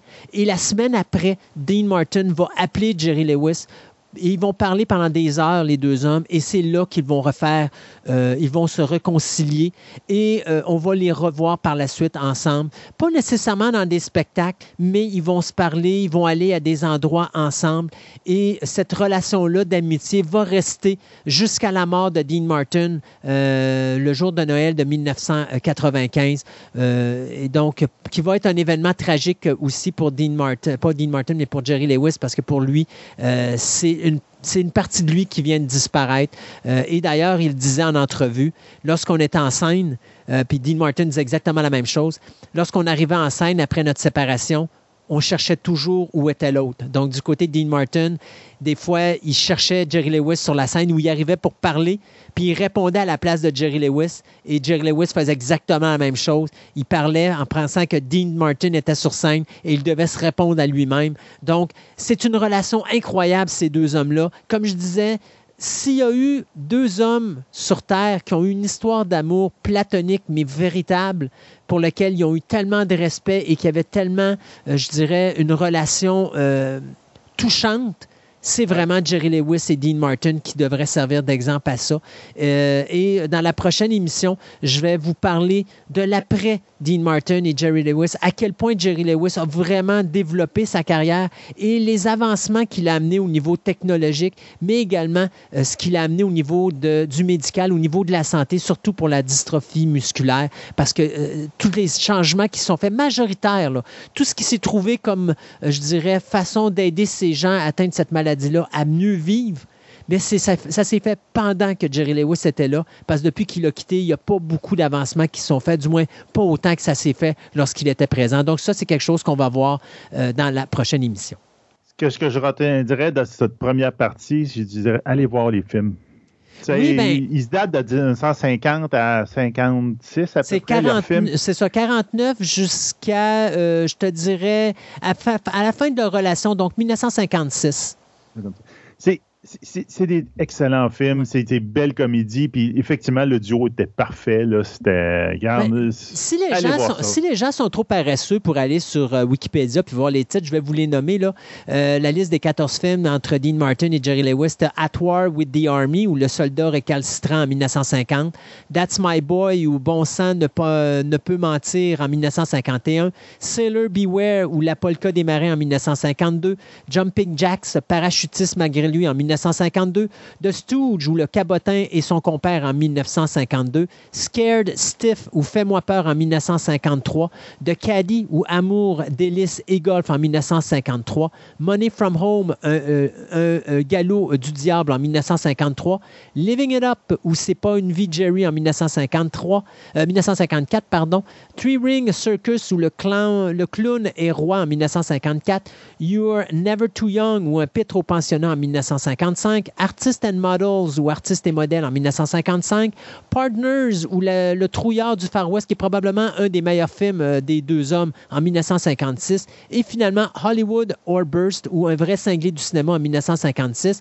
et il ne faut pas oublier également les deux premiers films qu'ils ont fait, soit My Friend Irma en 1949 ou Ma bonne amie Irma et la suite My Friend Irma euh, Goes West ou Irma à Hollywood en 1950. Donc ce sont les titres des différents films euh, qui ont mis en vedette Dean Martin et Jerry Lewis.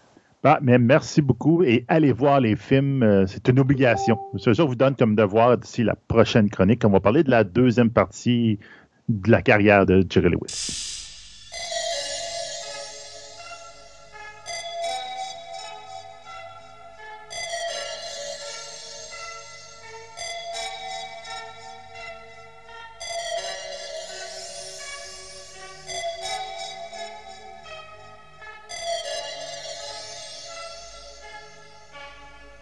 Dans sa chronique Cryptozoologie, on va parler aujourd'hui d'un des êtres qui fait rêver le plus probablement l'univers entier.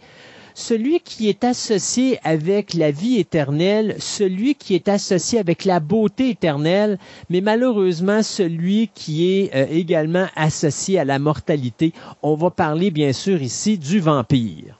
Bonjour Andréane. Quel sujet fascinant les vampires.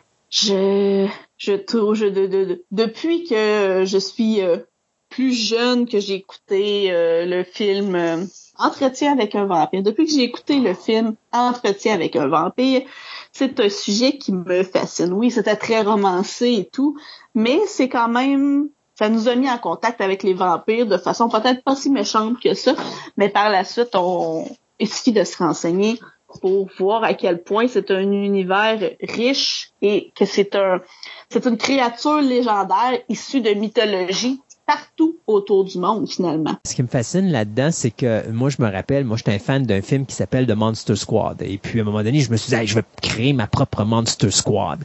Et j'ai plein d'encyclopédies. La première encyclopédie que j'ai achetée, c'est l'encyclopédie du vampire. Pourquoi? Ben, parce que le vampire, c'est toujours le leader. Fait que je me dis, si j'élimine le leader, je règle 90% de mes problèmes.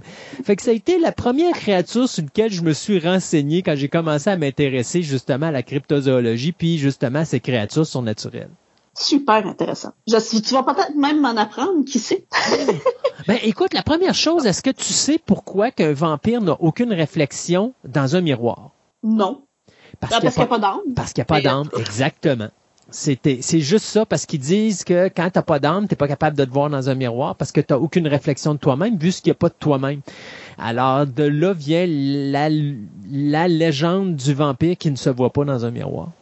Ah! C'est intéressant. Je savais que c'était parce qu'il n'y avait pas d'âme, mais un peu comme les premières photographies. Les gens avaient peur parce qu'ils disaient que s'ils se voyaient sur une photo, c'est parce que ça avait capté une partie de leur âme puis qu'ils ne voulaient pas perdre leur âme. Exact. C'est issu de la même croyance, mais euh, c'est super intéressant. Qu'est-ce qu'un vampire finalement? À la base, c'est tout simplement un mort vivant qui se nourrit du sang des vivants afin d'en tirer sa force vitale. Ses victimes peuvent devenir des vampires après leur mort ou non. Tout dépendant de comment est-ce que euh, le sang a été euh, pris dans leur, euh, dans leur corps. Moi, ce qui me fascine avec le, vampire, c'est que tu as la créature surnaturelle, puis tu as la créature réelle. Parce que là, si je dis au monde qu'il existe des vrais vampires, le monde vont, vont, vont me dire, ben voyons, là, c'est comme capote pas. Mais oui, parce que si je me trompe pas, à l'époque, les gens qui souffraient de maladie du sang, euh, essayaient de se nourrir du sang de personnes qui avaient du sang pur. Donc, majoritairement, c'était malheureusement des jeunes femmes vierges ou des bébés pour justement, euh, euh, parce que autres avaient l'idée que si tu buvais du sang pur, ça allait tout simplement soigner ton sang et le rendre pur et donc te permettre de combattre la maladie, ce qui n'était pas vraiment vrai. Là. Mais euh, et c'est une des raisons d'ailleurs pour laquelle les vampires vont s'attaquer surtout aux euh, au, bébés parce que le bébé peut pas se défendre. Et vous allez remarquer qu'un vampire, contrairement à ce qu'on voit dans le cinéma, eux autres, on a toujours considéré que le vampire était un être euh, qui était extrêmement puissant, mais en réalité, le vampire est extrêmement faible et c'est pour ça qu'il s'attaque toujours aux femmes sans défense ou principalement aux bébés. Exactement. Puis la maladie que tu parles, c'est la porphyrie. En fait, cette maladie-là est traitée par l'injection de sang parce qu'il manque une molécule qui est à l'intérieur du sang. Mais euh, il y a certains, à une certaine époque, les médecins conseillaient de consommer de grandes quantités de sang pour pouvoir équilibrer leur métabolisme. Donc, les vampires, le, le, le, le, mythe du vampire est un peu issu de ça, du fait que c'était des gens qui, qui avaient la porphyrie, qui cherchaient finalement tout simplement à combler leur déficit de cette, ça s'appelle le M là, euh, à l'intérieur du sang, pour soulager leurs symptômes, tout ça en buvant du sang. Et cette maladie-là, de base, euh, explique aussi l'hypersensibilité du, au soleil. Parce que quelqu'un qui a la porphyrie va, va comme développer, pas tout à fait le terme, mais comme une allergie au soleil. Mais il y a les yeux plus sensibles. Parce que c'est ça, il y a les yeux plus sensibles, puis la peau aussi. Parce que vu qu'il manque euh, de quelque chose dans le sang, en tout cas, ça fait que la peau devient très, très, très sensible au soleil. Comme ce qu'on appelle les rouquins ou les euh, ou les, les, euh, les, personnes qui sont qui sont blonds. Tout à fait.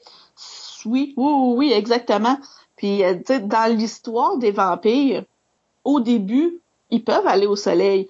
c'est avec les années, avec le, le, le, la, oui, la scénarisation de ça, puis avec l'apparition des maladies qu'on réussit à identifier avec les années, où est-ce que là, c'est devenu le, une allergie au soleil, c'est-à-dire que les vampires disparaissent dès qu'ils ont les premiers rayons du soleil. C'est une des maladies, euh, la, la, la, la, porphyrie, euh, qui peut être à l'origine du mythe du vampire, finalement. Le mot vampire euh, apparaît dans la langue anglaise seulement en 1734. Le mot vampire comme un vampire, là, si je peux dire. Parce qu'avant, oui, c'était utilisé, mais pas vraiment dans le, même sens que l'on parle aujourd'hui. Euh, le mot français vampire vient de, de, de, de, plusieurs mots, là, en fait, euh, allemand, là, je les prononcerai pas parce que je, ne suis pas capable. Serbo-croate, euh, issu même de certaines langues slaves, même russes. Et ce que ça veut dire, le, le mot vampire, c'est créature imaginaire buveuse de sang. L'étymologie vient de là. Ou encore, buveur par les dents. Donc, on voit vraiment, finalement, la caractéristique principale d'un vampire. Hmm. Ça boit du sang et ça a des dents. Des grandes dents pour se permettre de se nourrir. C'est l'origine du mot vampire. Une autre origine aussi, euh, c'est le fameux lien avec les chauves-souris. Il existe trois sortes de chauves-souris vampires qu'on appelle, euh, qui euh, sont en Amérique du Sud, entre autres, donc pas du tout en Europe, mais il existe trois sortes de vampires que, que l'on, de, pas de vampires, mais de chauves-souris que l'on dit euh, hématophages, donc qui se nourrit de sang. Et euh, ils ont associé rapidement cette chauve-souris-là avec les vampires. Donc, le, le vampire est associé, euh, je dirais, un peu dans la même veine que tout ce qui est spectre, revenant et vampire. C'est juste qu'avec les années, je dirais que chaque sorte de, de revenants, je peux dire, se, sont classifiés. Il y a eu des caractéristiques spécifiques à chaque. Et la première fois que le, mot vampire, avec une définition comme on le connaît aujourd'hui, c'est-à-dire des morts qui sortent de leur tombeau, de préférence la nuit pour tourmenter les vivants, en euh, les suçant au cou pour s'approvisionner de sang, eh bien, il apparaît seulement qu'en 1900 dans le nouveau Larousse, Larousse illustré. Donc, on voit que juste, jusque dans les années 1900, le mot vampire pouvait être associé à, différents éléments qui n'étaient pas aussi clairs que ça. Quelles sont les caractéristiques du vampire? Je dirais que sa principale caractéristique, c'est un, un mort-vivant. Euh, qui est reconnu pour se nourrir du sang des vivants dès la tombée de la nuit, idéalement. Pourquoi est-ce qu'il se nourrit? Pour tirer la force vitale, pour c'est ce qui lui permet euh, pas tant d'être immortel parce qu'on peut tuer un vampire, mais plutôt que la vieillesse n'ait pas d'effet sur lui ou pour qu'il redevienne jeune. Bien sûr, euh, il euh, fait dodo dans un cercueil, dans lequel euh, il va dès le lever du jour. Son cercueil, généralement, est dans un cimetière ou dans une crypte, qui est son lieu de prédilection ou son territoire. Chose que moi, je ne savais pas que j'ai découvert en faisant mes recherches, c'est aussi associé à la mastication des linges enterrés avec lui. C'est-à-dire que dans plusieurs légendes associées au vampire, le vampire euh, fait la mastication des vêtements qui sont avec lui et même l'automastication de sa propre chair. Parce que souvent, quand on retrouvait, quand on ouvrait des tombeaux vides, qu'on disait que le vampire était sorti, on retrouvait les anciens linceuils tout mâchonnés. Donc, ça, c'est resté beaucoup avec le mythe du vampire et c'était une caractéristique que je ne connaissais pas. Autre caractéristique évidemment connue, hein, les canines pointues qui servent à mordre les victimes et avec les années, le fameux port de la cape qui est devenu un peu indissociable de l'habillement typique du vampire. Mais au début, ça n'avait vraiment aucun lien. Et il y a même une figure moderne du vampire féminin qui s'appelait la, qui s'appelle, je veux dire, la vampe, qui est une femme séduisante qui conduit l'homme à sa perte en lui volant son énergie vitale. Pas obligatoirement en buvant son sang, mais ça, qui lui vole son énergie vitale de différentes façons et c'est associé au vampire, même si c'est pas euh, vraiment avec euh, du sang. Quelque chose que tu vas retrouver dans, dans le comic book ou dans la bande dessinée avec Vampirella. Euh, puis tu vas voir Elvira aussi, qui fait partie de ces vampes-là, entre guillemets. Tout à fait, oui, c'est exactement ça. Comme ce que tu disais tantôt, dans le, folklore populaire, ce n'est pas un... Le vampire n'est pas vu comme une personne jeune, reluisante, très forte, mais au contraire, dans les folklores, c'est plutôt dépeint comme une personne gonflée, rougeâtre, parfois violacée ou même de couleur sombre, que on peut même dire qu'il soigne le sang, c'est tellement qu'il en consomme. Mais ce n'est pas une personne, euh, c'est c'est pas une personne, comment je pourrais dire, très forte et plein de, de mystères et qui attire euh, les autres personnes de façon hypnotique. Au contraire. Et pourtant, dans le cinéma, au début, on a dépeint les vampires comme pâles, blafards, tout petits, jusqu'à ce que là, il retrouve sa jeunesse et il retrouve son élégance lorsqu'il absorbe du sang humain. C'est devenu de l'un vers l'autre avec les années. Un autre, euh, ça c'est, je dirais, euh, ce qu'on appelle une, technique d'identification du vampire. C'est-à-dire un, aujourd'hui là, c'est un vieillard élégant qui retrouve sa jeunesse de façon euh, soudaine. Mais ça, tu vas le voir dans Francis Ford Coppola, Dracula.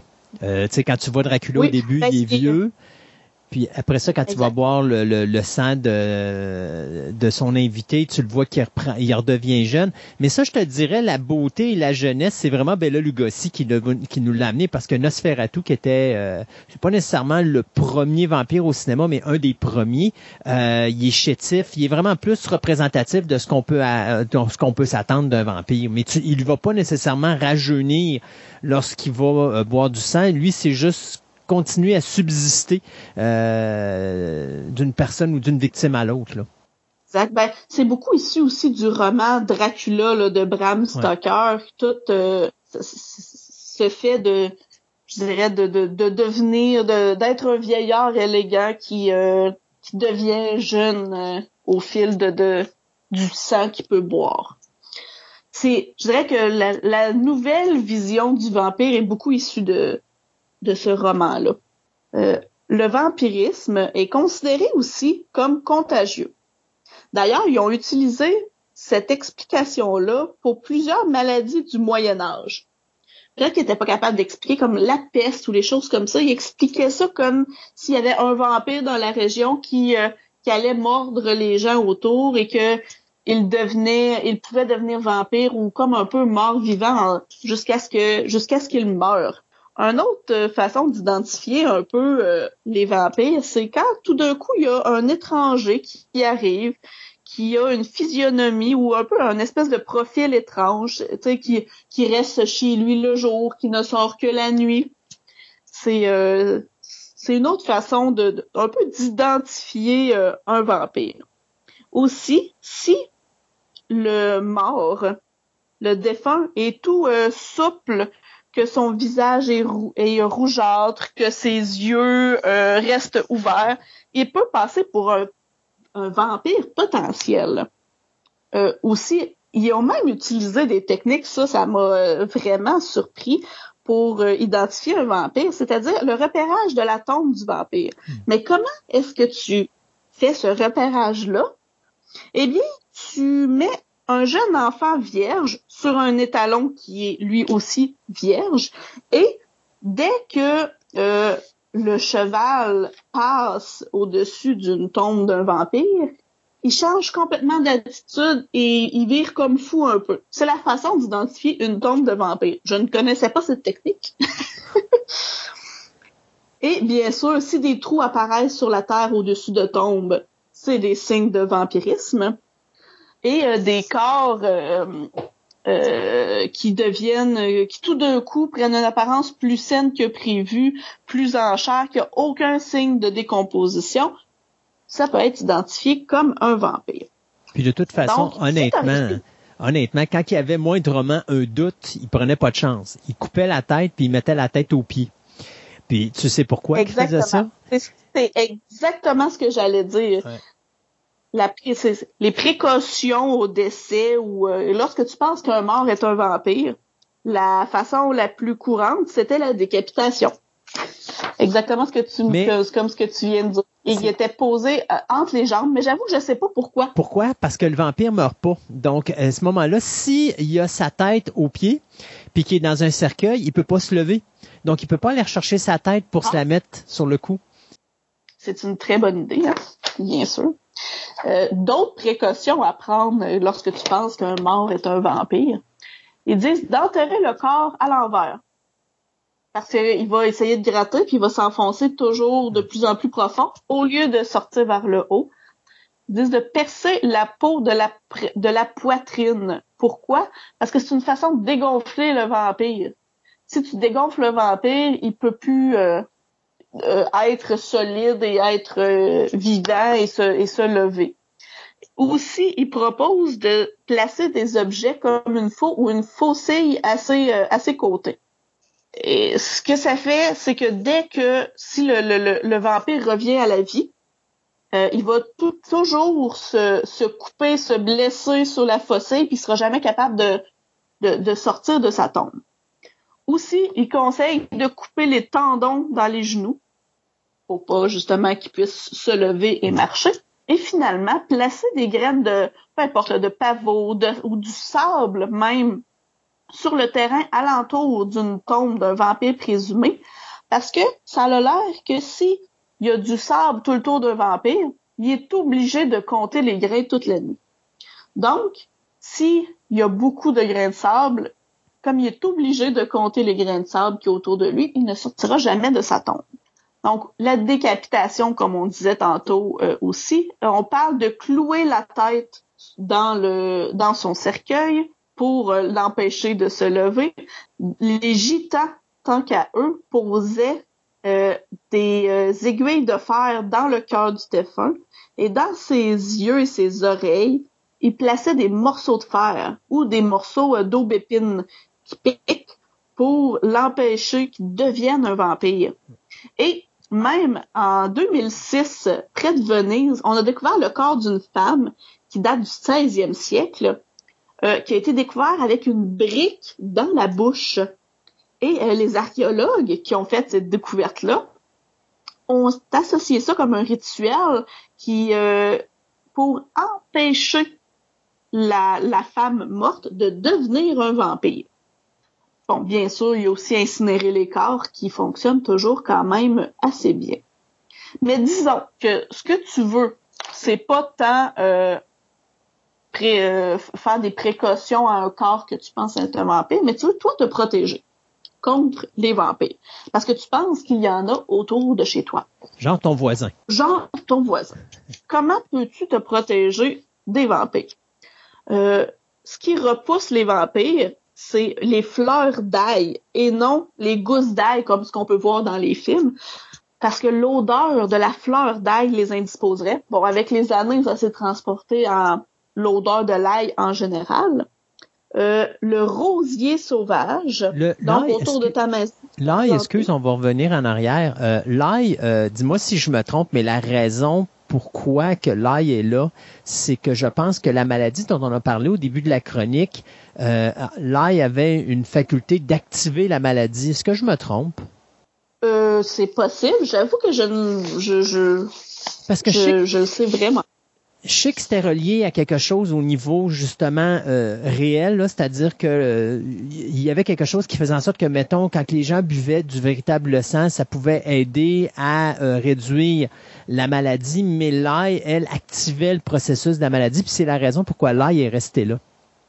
Ça se peut, mais si si je me trompe pas, quand tu manges beaucoup d'ail, ça, là, c'est étrange ce que je vais dire, mais ça change le goût du sang. Tu sais, ça se ça se répand dans ton sang. Mhm. Peut-être que ça a un lien avec ça aussi. Donc, tu peux planter des rosiers, des, rosiers sauvages tout le tour de, ta maison et des aubépines.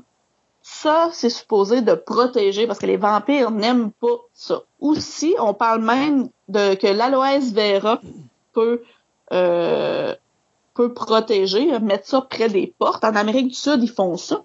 Et même asperger le sol de moutarde éloigne les vampires. Bon, chez moi, asperger le sol de moutarde, c'est pas une solution que je privilégie. Mais pourquoi ne pas mettre des rosiers sauvages près des portes? Euh, en plus des, euh, des, éléments plus naturels comme ça, il y a bien sûr le fameux crucifix et le chapelet euh, qui, qui peuvent être baignés par l'eau bénite qui peut repousser ou même blesser les vampires.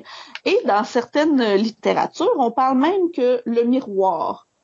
Le miroir, comme il ne peut pas voir son reflet, le vampire n'aime pas le miroir et en aurait peur. Mais je dirais que c'est pas dans toutes les dans toutes les cultures qu'on croit à cet élément-là. Aussi, le vampire ne peut pas rentrer pour la première fois dans une habitation s'il n'y a pas été invité par le propriétaire.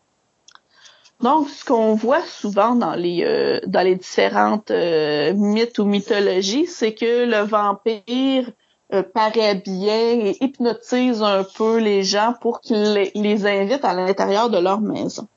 Donc, c'est de là que vient aussi un peu le, le, fait de, de, l'hypnotisme de, des vampires. Et euh, étrangement, contrairement à la tradition cinématographique, comme je disais tantôt, il n'est pas vulnérable à la lumière du jour. Il aime pas ça. C'est euh, c'est pas agréable, mais ça ne le fera pas mourir ou dessécher ou brûler comme ce qu'on peut voir. Comment détruit-on un vampire maintenant? Maintenant qu'on a bon, on a essayé de détruire les corps, on essaie de se protéger, mais il y en a quand même. Comment peut-on détruire un vampire? Et là, c'est les choses typiques que l'on peut voir un peu partout. C'est-à-dire un pieu dans le cœur, un clou dans la tête, une décapitation ou une crémation. Et souvent, les quatre en même temps pour être sûr de sa chute. Il y a même à certains endroits euh, ils disent d'enterrer les restes. Une fois que tu as mis le pied dans le cœur, le clou dans la tête, tu l'as décapité, tu l'as fait brûler, tu les restes à l'angle d'un carrefour. Pourquoi ça a l'air que ça va l'empêcher de se de, de se reformer. Et euh, il parle même aussi de démembrer le corps et de placer euh, les restes des corps éparpillés un peu partout. Pour le pieu, le fameux pieu, on, on le fait en quoi, le pieu? On parle de bois de frêne, on parle d'aubépine qui revient encore une fois. On parle de chêne. Et en Russie, on parle même que si on terrasse le vampire par un coup de pylône, c'est la grande lance avec la pointe de flèche au bout, directement au cœur ou à travers la bouche, eh bien, ça pourrait tuer un vampire.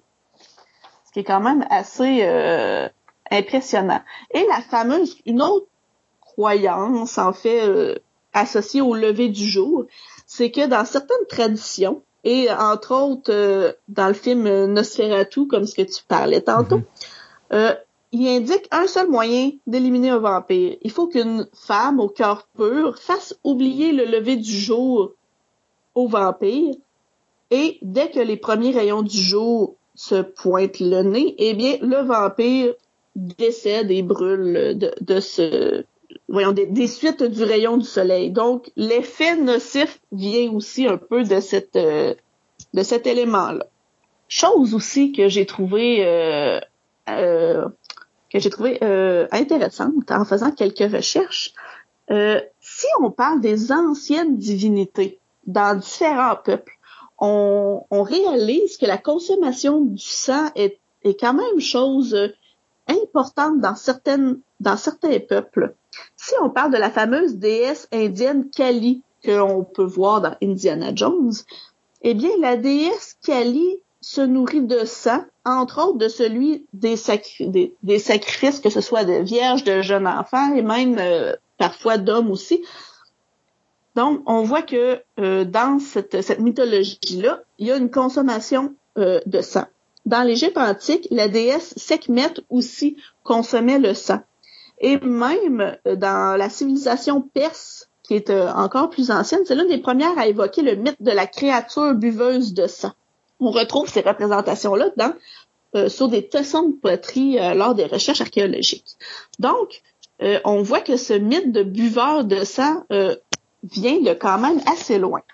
Mais pourquoi est-ce qu'on a fini par associer ce mythe-là à des personnes et à le vampire comme on voit aujourd'hui? En fait, on a deux deux personnages dans l'histoire qui ont euh, touché euh, l'imaginaire, qui ont amené un peu le, le mythe de, de, du vampire. Le premier est Vlad, Vlad III euh, de Bassarab, qui est aussi prénommé Dracula, qui en fait est un tout simplement un, un comte en Roumanie, un empereur, qui est associe beaucoup au mythe du vampire. En fait, à cause de particulièrement de ce qu'il a fait pendant qu'il était empereur. Entre autres, il a fait empaler 20 000 soldats turcs autour de, de sa maison. Et lui, son grand plaisir était de dîner dans des charniers. Les charniers étant des endroits où est-ce qu'on met les corps morts des gens. Il a touché l'imaginatif collectif complètement. Son nom est devenu même Vlad l'Empaleur. Et à sa mort, il aurait été décapité pour que sa tête soit envoyée au sultan de l'Empire ottoman qui lui voulait complètement sa mort. Parce qu'on s'entend qu'il avait quand même tué 20 000 soldats turcs et empalés là. Donc ça, ça l'a vraiment touché. Et comme son surnom était Dracula, eh bien, c'est ce conte-là qui est à l'origine du fameux roman de fiction Dracula de Bram Stoker que je parlais un petit peu euh, un petit peu euh, tantôt. C'est pas tout à fait la même chose parce que c'était en Transylvanie, le comte Dracula et tout, mais on voit que l'origine vient de ce de ce personnage assez étrange. La deuxième personne qui pourrait être à l'origine un peu du mythe vampirique, euh, c'est la fameuse comtesse sanglante Elisabeth Bathory. Elle, c'est une aristocrate hongroise qui a vécu au 16e et 17e siècle environ. Et cette femme-là aurait torturé et tué un nombre important de jeunes filles dans le but de se baigner dans le sang de ses victimes afin de rester éternellement jeune. Donc, on voit aussi un lien avec le vampire. Elle ne buvait pas le sang, mais se baignait dans le sang. Hmm. Ces deux cas-là ont vraiment euh, attisé l'imaginaire. c'est considéré, c'est considéré au niveau réaliste comme étant les deux premiers vampires de l'histoire. Tout à fait. Où est-ce qu'on pouvait vraiment mettre un nom, euh, un personnage sur le, le, ce concept-là. Avec les années, il y a eu aussi beaucoup d'épidémies, dont les épidémies de peste dont euh, euh, les, voyons, les gens qui, euh, qui avaient la rage aussi, je vais en parler un petit peu plus tard, mais qui avaient certaines caractéristiques associées aux vampires. Et dès qu'il y avait une épidémie, exemple de peste, on disait c'est un vampire qui s'amuse à croquer tout le monde et à les faire mourir et à leur donner des maladies. Parce que ce n'est pas parce que tu es mordu par un vampire que tu vas automatiquement devenir un vampire. Euh, tu peux tout simplement être infecté à mort et, mourir du fait que tu n'as plus de sang. Ces récits-là, au fil des années, ont, euh, pavé l'imaginaire. Il y a même, euh, évidemment, l'Église catholique qui récupère ça, qui a fait des traités de vampirologie, des théologiciens aussi qui en ont parlé. Je te dirais qu'avec les années, c'était c'était pas... Euh, ces mythes-là, comme je dis, revenaient lors des grandes pandémies, euh, mais finissait tout le temps un peu par disparaître. Et c'est beaucoup dans la période contemporaine où est-ce que ce mythe est réapparu énormément au, au 19e, 20e siècle, à travers tout ce qui est euh, roman, bande dessinée, cinéma, jeux vidéo, jeux de rôle, même euh, comme dans Donjons et Dragons, différents, il existe un jeu de rôle comme Donjons et Dragons qui s'appelle Vampire, où est-ce que, en fait, tu te promènes toi-même dans une ville, et euh, ceux qui jouent à vampire ont un signe, euh, un petit tatou, exemple, sur une main ou sur le visage, puis ils se créent des histoires, mais vraiment face à face, au travers des autres gens. Moi, dans mon, au temps de mon cégep, il y avait ce jeu-là qui existait. Ouais, puis d'ailleurs, on avait parlé avec Sébastien pour les euh, le, le, le, les MMO. On avait Mascarade, qui est probablement le jeu de vampire en première ligne. Là. Exact, tout à fait. Puis c'est suite à l'apparition de ces jeux-là aussi. Avant, un vampire est seul. Un vampire cherche seul, un vampire n'a pas de, de, groupe. Mais euh, maintenant, suite à ces jeux-là, parce qu'il fallait que tu crées des groupes, des familles de vampires et tout, le terme de coven est apparu un peu comme associé aussi avec la fameuse sorcellerie moderne, un peu le Wicca, où est-ce que c'est une collectivité ensemble qui essaie de survivre et euh, de battre d'autres groupes. Donc, tu as, la, notion de coven qui est apparue euh, avec ça. L'explication du vampirisme qu'est-ce qui pourrait euh, expliquer, à part nos deux grands champions qui, euh, qui baignaient dans le sang et qui mangeaient dans des, dans des charniers, il y a plusieurs petits éléments qui, qui font que c'est devenu populaire, je dirais, cette croyance-là. anciennement, la mort des gens était déclarée assez rapidement, même s'ils n'étaient pas tout à fait morts. Donc, ça l'arrivait souvent qu'on enterrait vivant des gens. Qu'on pouvait, euh, et que si pour une raison euh, quelconque, on enterrait quelqu'un d'autre à côté, tout ça, on voyait que euh, la tombe était grattée de l'intérieur. On pouvait même entendre jusqu'à certains sons des, des gens qui étaient morts finalement, mais qui ne l'étaient pas vraiment. Puis aussi, on parle même si vraiment il y a eu, exemple, la personne elle est morte, eh bien, il y a des sons qui étaient mis aussi par les gaz de la décomposition. Euh, puis aussi, tu sais, les petites lumières qu'on peut voir au-dessus des tombes pour le méthane qui se dégage. Tous ces éléments-là à l'intérieur d'un cimetière ont apporté les gens à dire, mon Dieu, il y a vraiment des morts vivants qui peuvent sortir de leur lit. Au niveau des maladies, Tantôt, on a parlé de la porphyrie, qui est probablement une des maladies principales euh, qui a amené un peu la croyance à ça. On parle aussi de la tuberculose. Pourquoi qu'on parle que la tuberculose a pu amener ça? C'est que c'est une, bon, c'est une maladie évidemment dégénératrice qui touche bon, les, poumons, mais ce que ça fait, je vais dire ça comme ça, tu tousses tes poumons. Complètement. Donc, ces personnes-là, même lorsqu'ils respiraient tout simplement, ils pouvaient avoir du sang tout le tour de la, tout le tour de la bouche. Et ils ont il y a une espèce de mode de propagation qui, de cette pathologie-là, qui ressemble aussi à certains récits euh, du, euh, du vampire. Euh, tu sais, le fait aussi, euh, bon, on pouvait avoir bon du sang, ça c'est peut-être plus avec la porphyrie, mais pour certaines maladies, tu as du, euh, du sang dans les urines, ta peau peut souhaiter le sang. Euh, la rage, par exemple. La rage, on parle de personnes qui ont le teint pâle, qui ont une hypersensibilité à la, à la lumière. Euh, tu as une hypersensibilité à l'eau aussi. Euh, tu peux attraper ça par la morsure d'animaux, comme par hasard les chauves-souris vampires. Donc, et c'est euh, c'est euh, c'est la rage. C'est vrai, c'est la rage qui a une hypersensibilité à l'ail. Quand tu as la rage, tu as une hypersensibilité à l'ail et bon à la lumière, comme je disais tantôt. Donc, on voit qu'il y a certains liens entre comment se protéger versus comment quelle maladie qui peut qui peut s'apparenter à ça qui, qui est d'ailleurs c'est pas des maladies les gens ont toujours eu ces maladies là mais ils étaient juste pas expliqués mm-hmm c'était l'explication de ces maladies-là était le vampirisme. Et aussi, t'as des, je dirais, c'est une explication un petit peu plus psychiatrique qu'aujourd'hui on a, mais il y a une pathologie qui s'appelle le vampirisme clinique. C'est euh, une, une maladie qui euh, te, te force, c'est un comportement en fait qui te force à, à boire du sang, que ce soit humain ou animal. Et ça amène ça à, si c'est pas traité, souvent, cette affection psychologique-là euh, va t'amener à des avoir une, plusieurs pratiques un peu déviantes comme la nécrophagie, la nécrophilie, le nécrosadisme.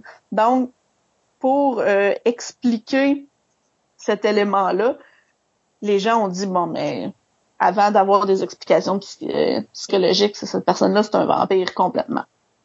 Donc, on voit que même les maladies ont amené euh, des, euh, des, explications sur euh, les fameux vampires.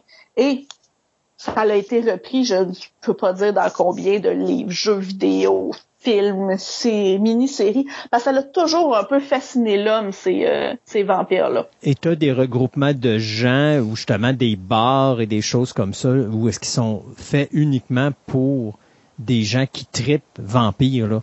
Euh, le vampirisme, ah. surtout aux États-Unis, là, il est très, il y a, beaucoup de, de, de, de il, y a, il, y a, un gros marché dans ça. Là. C'est, c'est incroyable. J'avais vu un documentaire là-dessus qui m'avait, euh, qui m'avait euh, fasciné où justement il y avait justement des, des, des, des, discothèques où les gens se buvaient le sang mutuellement puis ils montraient qu'est-ce qu'ils faisaient pour le sida puis les protections et tout. Tu vois vraiment qu'ils ont vraiment poussé ça à l'extrême mais tu as des gens qui vivent comme ça. Ah, tout à fait. Puis tu as l'espèce de vague aussi. Euh, euh c'est gothique, mais là, c'est une branche du gothique où est-ce que les gens, c'est à l'extrême. Là. Euh, ils sortent pas le jour, ils ne sortent que la nuit, euh, se blanchissent la peau, mettent euh, des canines, des fausses canines. Même, il y en a qui se font faire des chirurgies pour avoir des canines plus grandes. Euh, avoir euh, le tour de la bouche rouge. On voit vraiment que c'est, il euh, y en a qui qui qui, qui, qui utilisent ça comme carrément une façon de vivre à tous les jours. As-tu d'autres choses à rajouter sur le vampirisme? Non, j'ai fait pas mal le tour. Ben, en fait, il y aurait toujours, il y aurait toujours des choses à rajouter. C'est tellement un sujet vaste, mais je dirais que le principal a été dit. Alors, je te dirais pour terminer que la raison de l'ail, c'est que effectivement, la maladie rare qui s'appelle la porphyrie, euh, qui se traduit par une défaillance, et je te lis exactement la définition du, euh, du euh, de mon de mon encyclopédie, qui se traduit par une défaillance du métabolisme du sang. Eh bien, le patient devient alors insensible à la hypersensible pardon à la lumière, et l'ail peut exacerber ses symptômes. Ah! Très intéressant. Je, savais que j'avais vu quelque chose en rapport avec, avec l'ail et cette maladie-là, donc euh, je savais que c'était relié là-dessus. Hey, euh, Andréane, un gros merci pour cette tournée extraordinaire du monde du vampirisme. Euh, et puis, encore une fois, on va attendre à une prochaine chronique dans laquelle tu vas encore nous fasciner avec d'autres sujets vraiment intéressants. Parfait, merci beaucoup. Bye bye.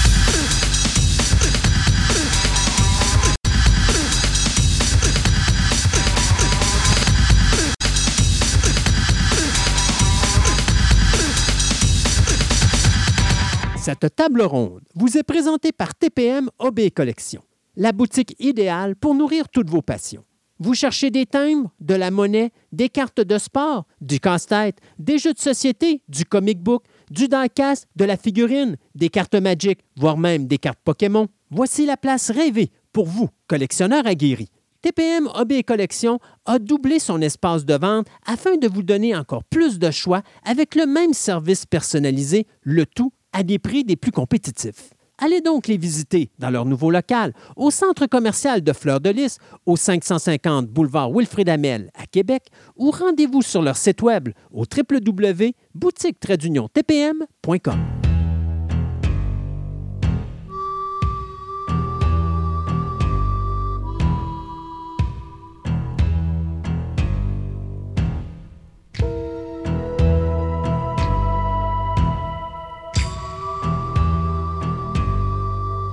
On y va maintenant avec les cancellations et les renouvellements. Eh bien, c'est confirmé, Disney Plus a cancellé la série Willow après la première saison. Il n'y aura pas de deuxième saison, bien que il y ait des euh, personnes dans la production qui continuent de dire que ça va arriver à un moment ou à un autre. Ah oui, ils disent, là, on a un bon show, on a des bons acteurs, on, on les a juste libérés de leur contrat parce qu'on savait que la prochaine saison ne sera pas avant un an.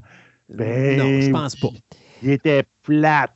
bon, je n'irai pas jusqu'à là parce que je ne l'ai pas écouté, mais euh, ah, disons tout simplement qu'il n'y aura pas de deuxième saison. ABC vient de renouveler sa série Grey's Anatomy pour une 20e saison. Du côté de Fox, on renouvelle les séries Accused et Alert Missing Person Unit pour, euh, deux, euh, une deuxième saison. On parle bien sûr des deux séries. Netflix vient d'annoncer que la série You va être renouvelée pour une cinquième, mais ce sera une dernière saison. Du côté de Peacock, on vient de renouveler la série Bel Air pour une troisième saison. Amazon Prime vient de renouveler la série Citadel pour une deuxième saison, la série la plus dispendieuse de l'histoire de la télévision, qui est faite bien sûr par les frères Rousseau. Et on n'a même pas encore présenté la première, donc on ne sait même pas comment les gens vont réagir. Mais pas grave, on renouvelle pareil pour une deuxième saison. Euh, Amazon Prime vient également d'annoncer qu'on renouvelait pour une deuxième saison A League of Their Own. Cependant, Seulement quatre épisodes seront réalisés pour finir la série, donc ça sera terminé après ça. Tree Pine, eh bien, du côté d'Amazon Prime, on vient d'annoncer qu'on cancellait la série après une saison. Du côté de Ghostbusters Firehouse ou Hell Kitchen, on ne sait pas encore quel titre qui va être utilisé, euh, eh bien, on vient de confirmer plusieurs acteurs. Kumail Nanjiani, qui a joué dans The Eternal, fera partie de la distribution, tout comme Pattern Oswald, James Acaster et Emily Allen Lind. Ces quatre comédiens vont se rajouter à la distribution qui va être composée de Ernie Hudson, McKenna Grace, Paul Rudd et Carrie Coon. Donc ça, ce sont les quatre acteurs qui sont de retour du premier film au moment où on se parle. On ne sait pas si Bill Murray et Dan Aykroyd vont être de retour et on ne sait pas non plus si les autres comédiens qui jouaient les enfants dans le premier film vont être de retour. Mais ce qu'on sait, c'est que la famille Spangler, ça arrive à New York. Et vous savez, à la fin du premier film, Afterlife, il y a une petite lumière qui flash à la fin du film. Eh bien, il semblerait que l'histoire va être en lien avec cette petite lumière qui flashait. Donc, le premier film qui a coûté 75 millions a amassé plus de 200 millions à travers le monde entier. Et ça, c'était pendant la COVID. Donc, c'est quand même excellent. Il y avait eu énormément de bonnes critiques. Le film devrait euh, sortir en salle le 20 décembre de cette année. Si vous euh, attendez des nouvelles de Twister, ben, j'en ai pour vous. Donc, Twisters numéro 2, on vient de signer l'actrice Daisy Edgar Jones, elle qu'on avait vue dans Normal People et When the Dads Sing, qui vont interpréter bien sûr la fille du personnage de Ellen Hunt et du personnage du défunt acteur Bill Paxton. Donc, elle va interpréter le rôle d'une jeune femme qui, euh, bien sûr, était une chasseuse de tornades jusqu'à ce qu'une de ces tornades manque de euh, lui enlever la vie. Et donc, après ça, elle va décider de se trouver une petite job derrière un bureau. Sauf qu'à un moment donné, pour une raison quelconque, elle va être obligée de retourner sur la route et de confronter ses peurs causées par cette tornade qui avait essayé d'enlever son existence. Donc, c'est Universal Pictures et Amblin Entertainment qui sont derrière la production. Lee Isaac Chung, qui a fait le film Mi Nari va être derrière la réalisation et c'est Mark L. Smith qui va s'occuper de la scénarisation. Euh, Hellboy, eh bien, c'est fait. C'est l'acteur Jack Casey qui va interpréter le euh, Hellboy du film Hellboy The Crook Man, qui va être distribué par Millennium Media. Le tournage devrait débuter euh, au mois d'avril en Bulgarie et c'est Brian Taylor, lui qui nous a donné Gamer et Crank, qui va s'occuper de la réalisation du film. C'est un petit peu inquiétant parce que Taylor nous a pas vraiment donné de film extraordinaire jusqu'à présent. Alors, je m'attends que le Hellboy prochain soit pas aussi bon que le dernier Hellboy de 2019 que beaucoup avaient détesté. Euh, Rick and Morty, vous savez, je vous avais parlé à un moment donné que le co-créateur de Rick and Morty euh, avait été arrêté puis qu'il y avait eu des accusations de violence conjugale, eh bien, Justin Rowland vient de voir ces accusations-là être retirées faute de preuves suffisantes. Et là, ben, bien sûr, il se fait aller la, marboulette sur le web en disant justice a été faite. Mais cependant, si vous pensez que Justin Rowland va être de retour dans l'univers de Rick and Morty, parce que non seulement il est le co-créateur, mais c'est lui qui faisait la voix de tous les personnages, eh bien, on nous annonce présentement, à moins d'un revirement de situation, que Adams, Adult Swim et N'ont nullement l'intention de ravoir M. Euh, Rowland sur la production, d'autant plus que là, on a eu depuis son arrestation de nombreux scénaristes de la série qui ont dénoncé un comportement irrespectueux euh, de l'auteur. Et en plus, on vient d'apprendre que Rowland et l'autre co-créateur, Dan Harmon, ne se parlent pas depuis plusieurs années. Alors, pas certain que M. Euh, Rowland va être de retour dans l'univers de Rick and Morty.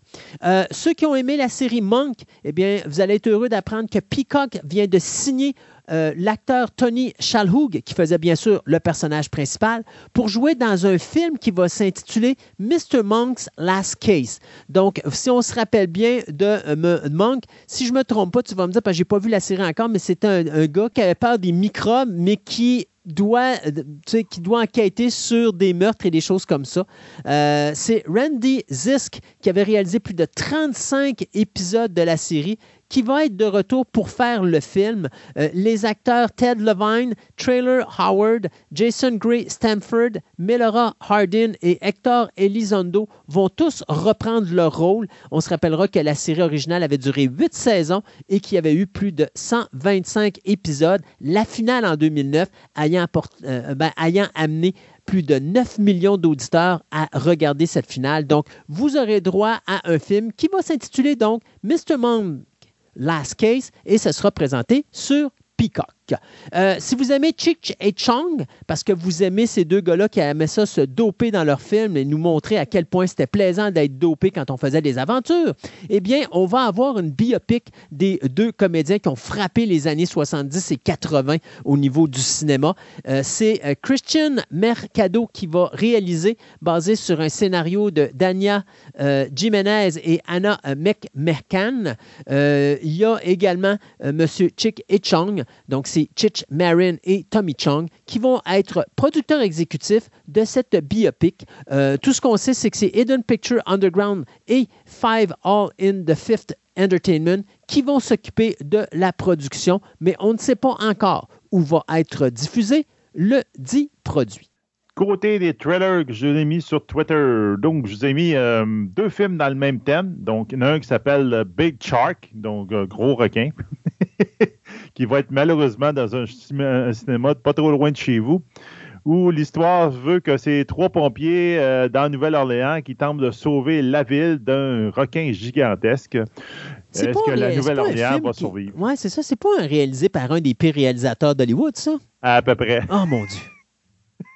J'ai vu la nouvelle. Où tu, vois, où tu vois dans le trailer, où tu vois la poursuite euh, du requin qui poursuit deux des protagonistes dans deux pieds d'eau euh, dans les rues de, Nouvelle-Orléans. Ainsi que The Black Demon qui va sortir le 19 juin dans le cinéma, qui est une, encore une histoire de requin, mais cette fois-là, c'est basé sur une légende mexicaine. Dans ce film-là, il y a un homme et sa famille vont inspecter, ben lui va inspecter une plateforme pétrolière au Mexique. Il amène sa famille pour euh, en même temps une petite vacance au Mexique. Puis elle trouve la plateforme abandonnée et assiégée par un requin géant de style mégalodon qui est venu de, qui vient des, des, des de mexicaines. Donc, des films de requins, on va en avoir un puis encore. Euh, comme je vous avais dit dans, euh, le podcast, euh, je vous ai mis aussi le trailer de Oppenheimer qui va sortir le 21 juillet au cinéma. Donc, c'est la biopic, on pourrait dire, la, quasiment la, biopic. Ils vont parler de l'histoire de la création de la bombe atomique américaine par son créateur Oppenheimer. Donc, là, il y a une très grosse distribution. Ça vaut la peine. Christophe vient juste de vous parler de la série Citadel qui va sortir le 28 avril sur Amazon Prime. Ben, je vous mets la bande-annonce de ce drame d'espionnage avec Richard Maiden ainsi que Priyanka Jonas. Donc, ça a l'air d'être intéressant. Du trailer, ça a l'air quand même intéressant. Je comprends pourquoi ils disent que ça a coûté très cher. C'est effectivement, ça a l'air d'avoir coûté très cher avec les scènes qu'on voit. Euh, je vous ai mis un film québécois aussi qui va sortir en 2023. On ne sait pas trop euh, exactement au cinéma, qui s'appelle Le temps d'un été. Euh, c'est une histoire très style film québécois. Donc, un camp de vacances pour itinérants qui s'en va en campagne. Donc, euh, mais je vous l'ai mis particulièrement parce qu'il a été tourné presque en entièreté dans mon village natal à Saint-Luce, sur mer, dans le Bas-Saint-Laurent. Donc, ça met en, vedette Patrice Robitaille. J'en ai entendu parler pas mal de mes parents qui ont vu euh, toute la gang de cinéma débarquer dans le village.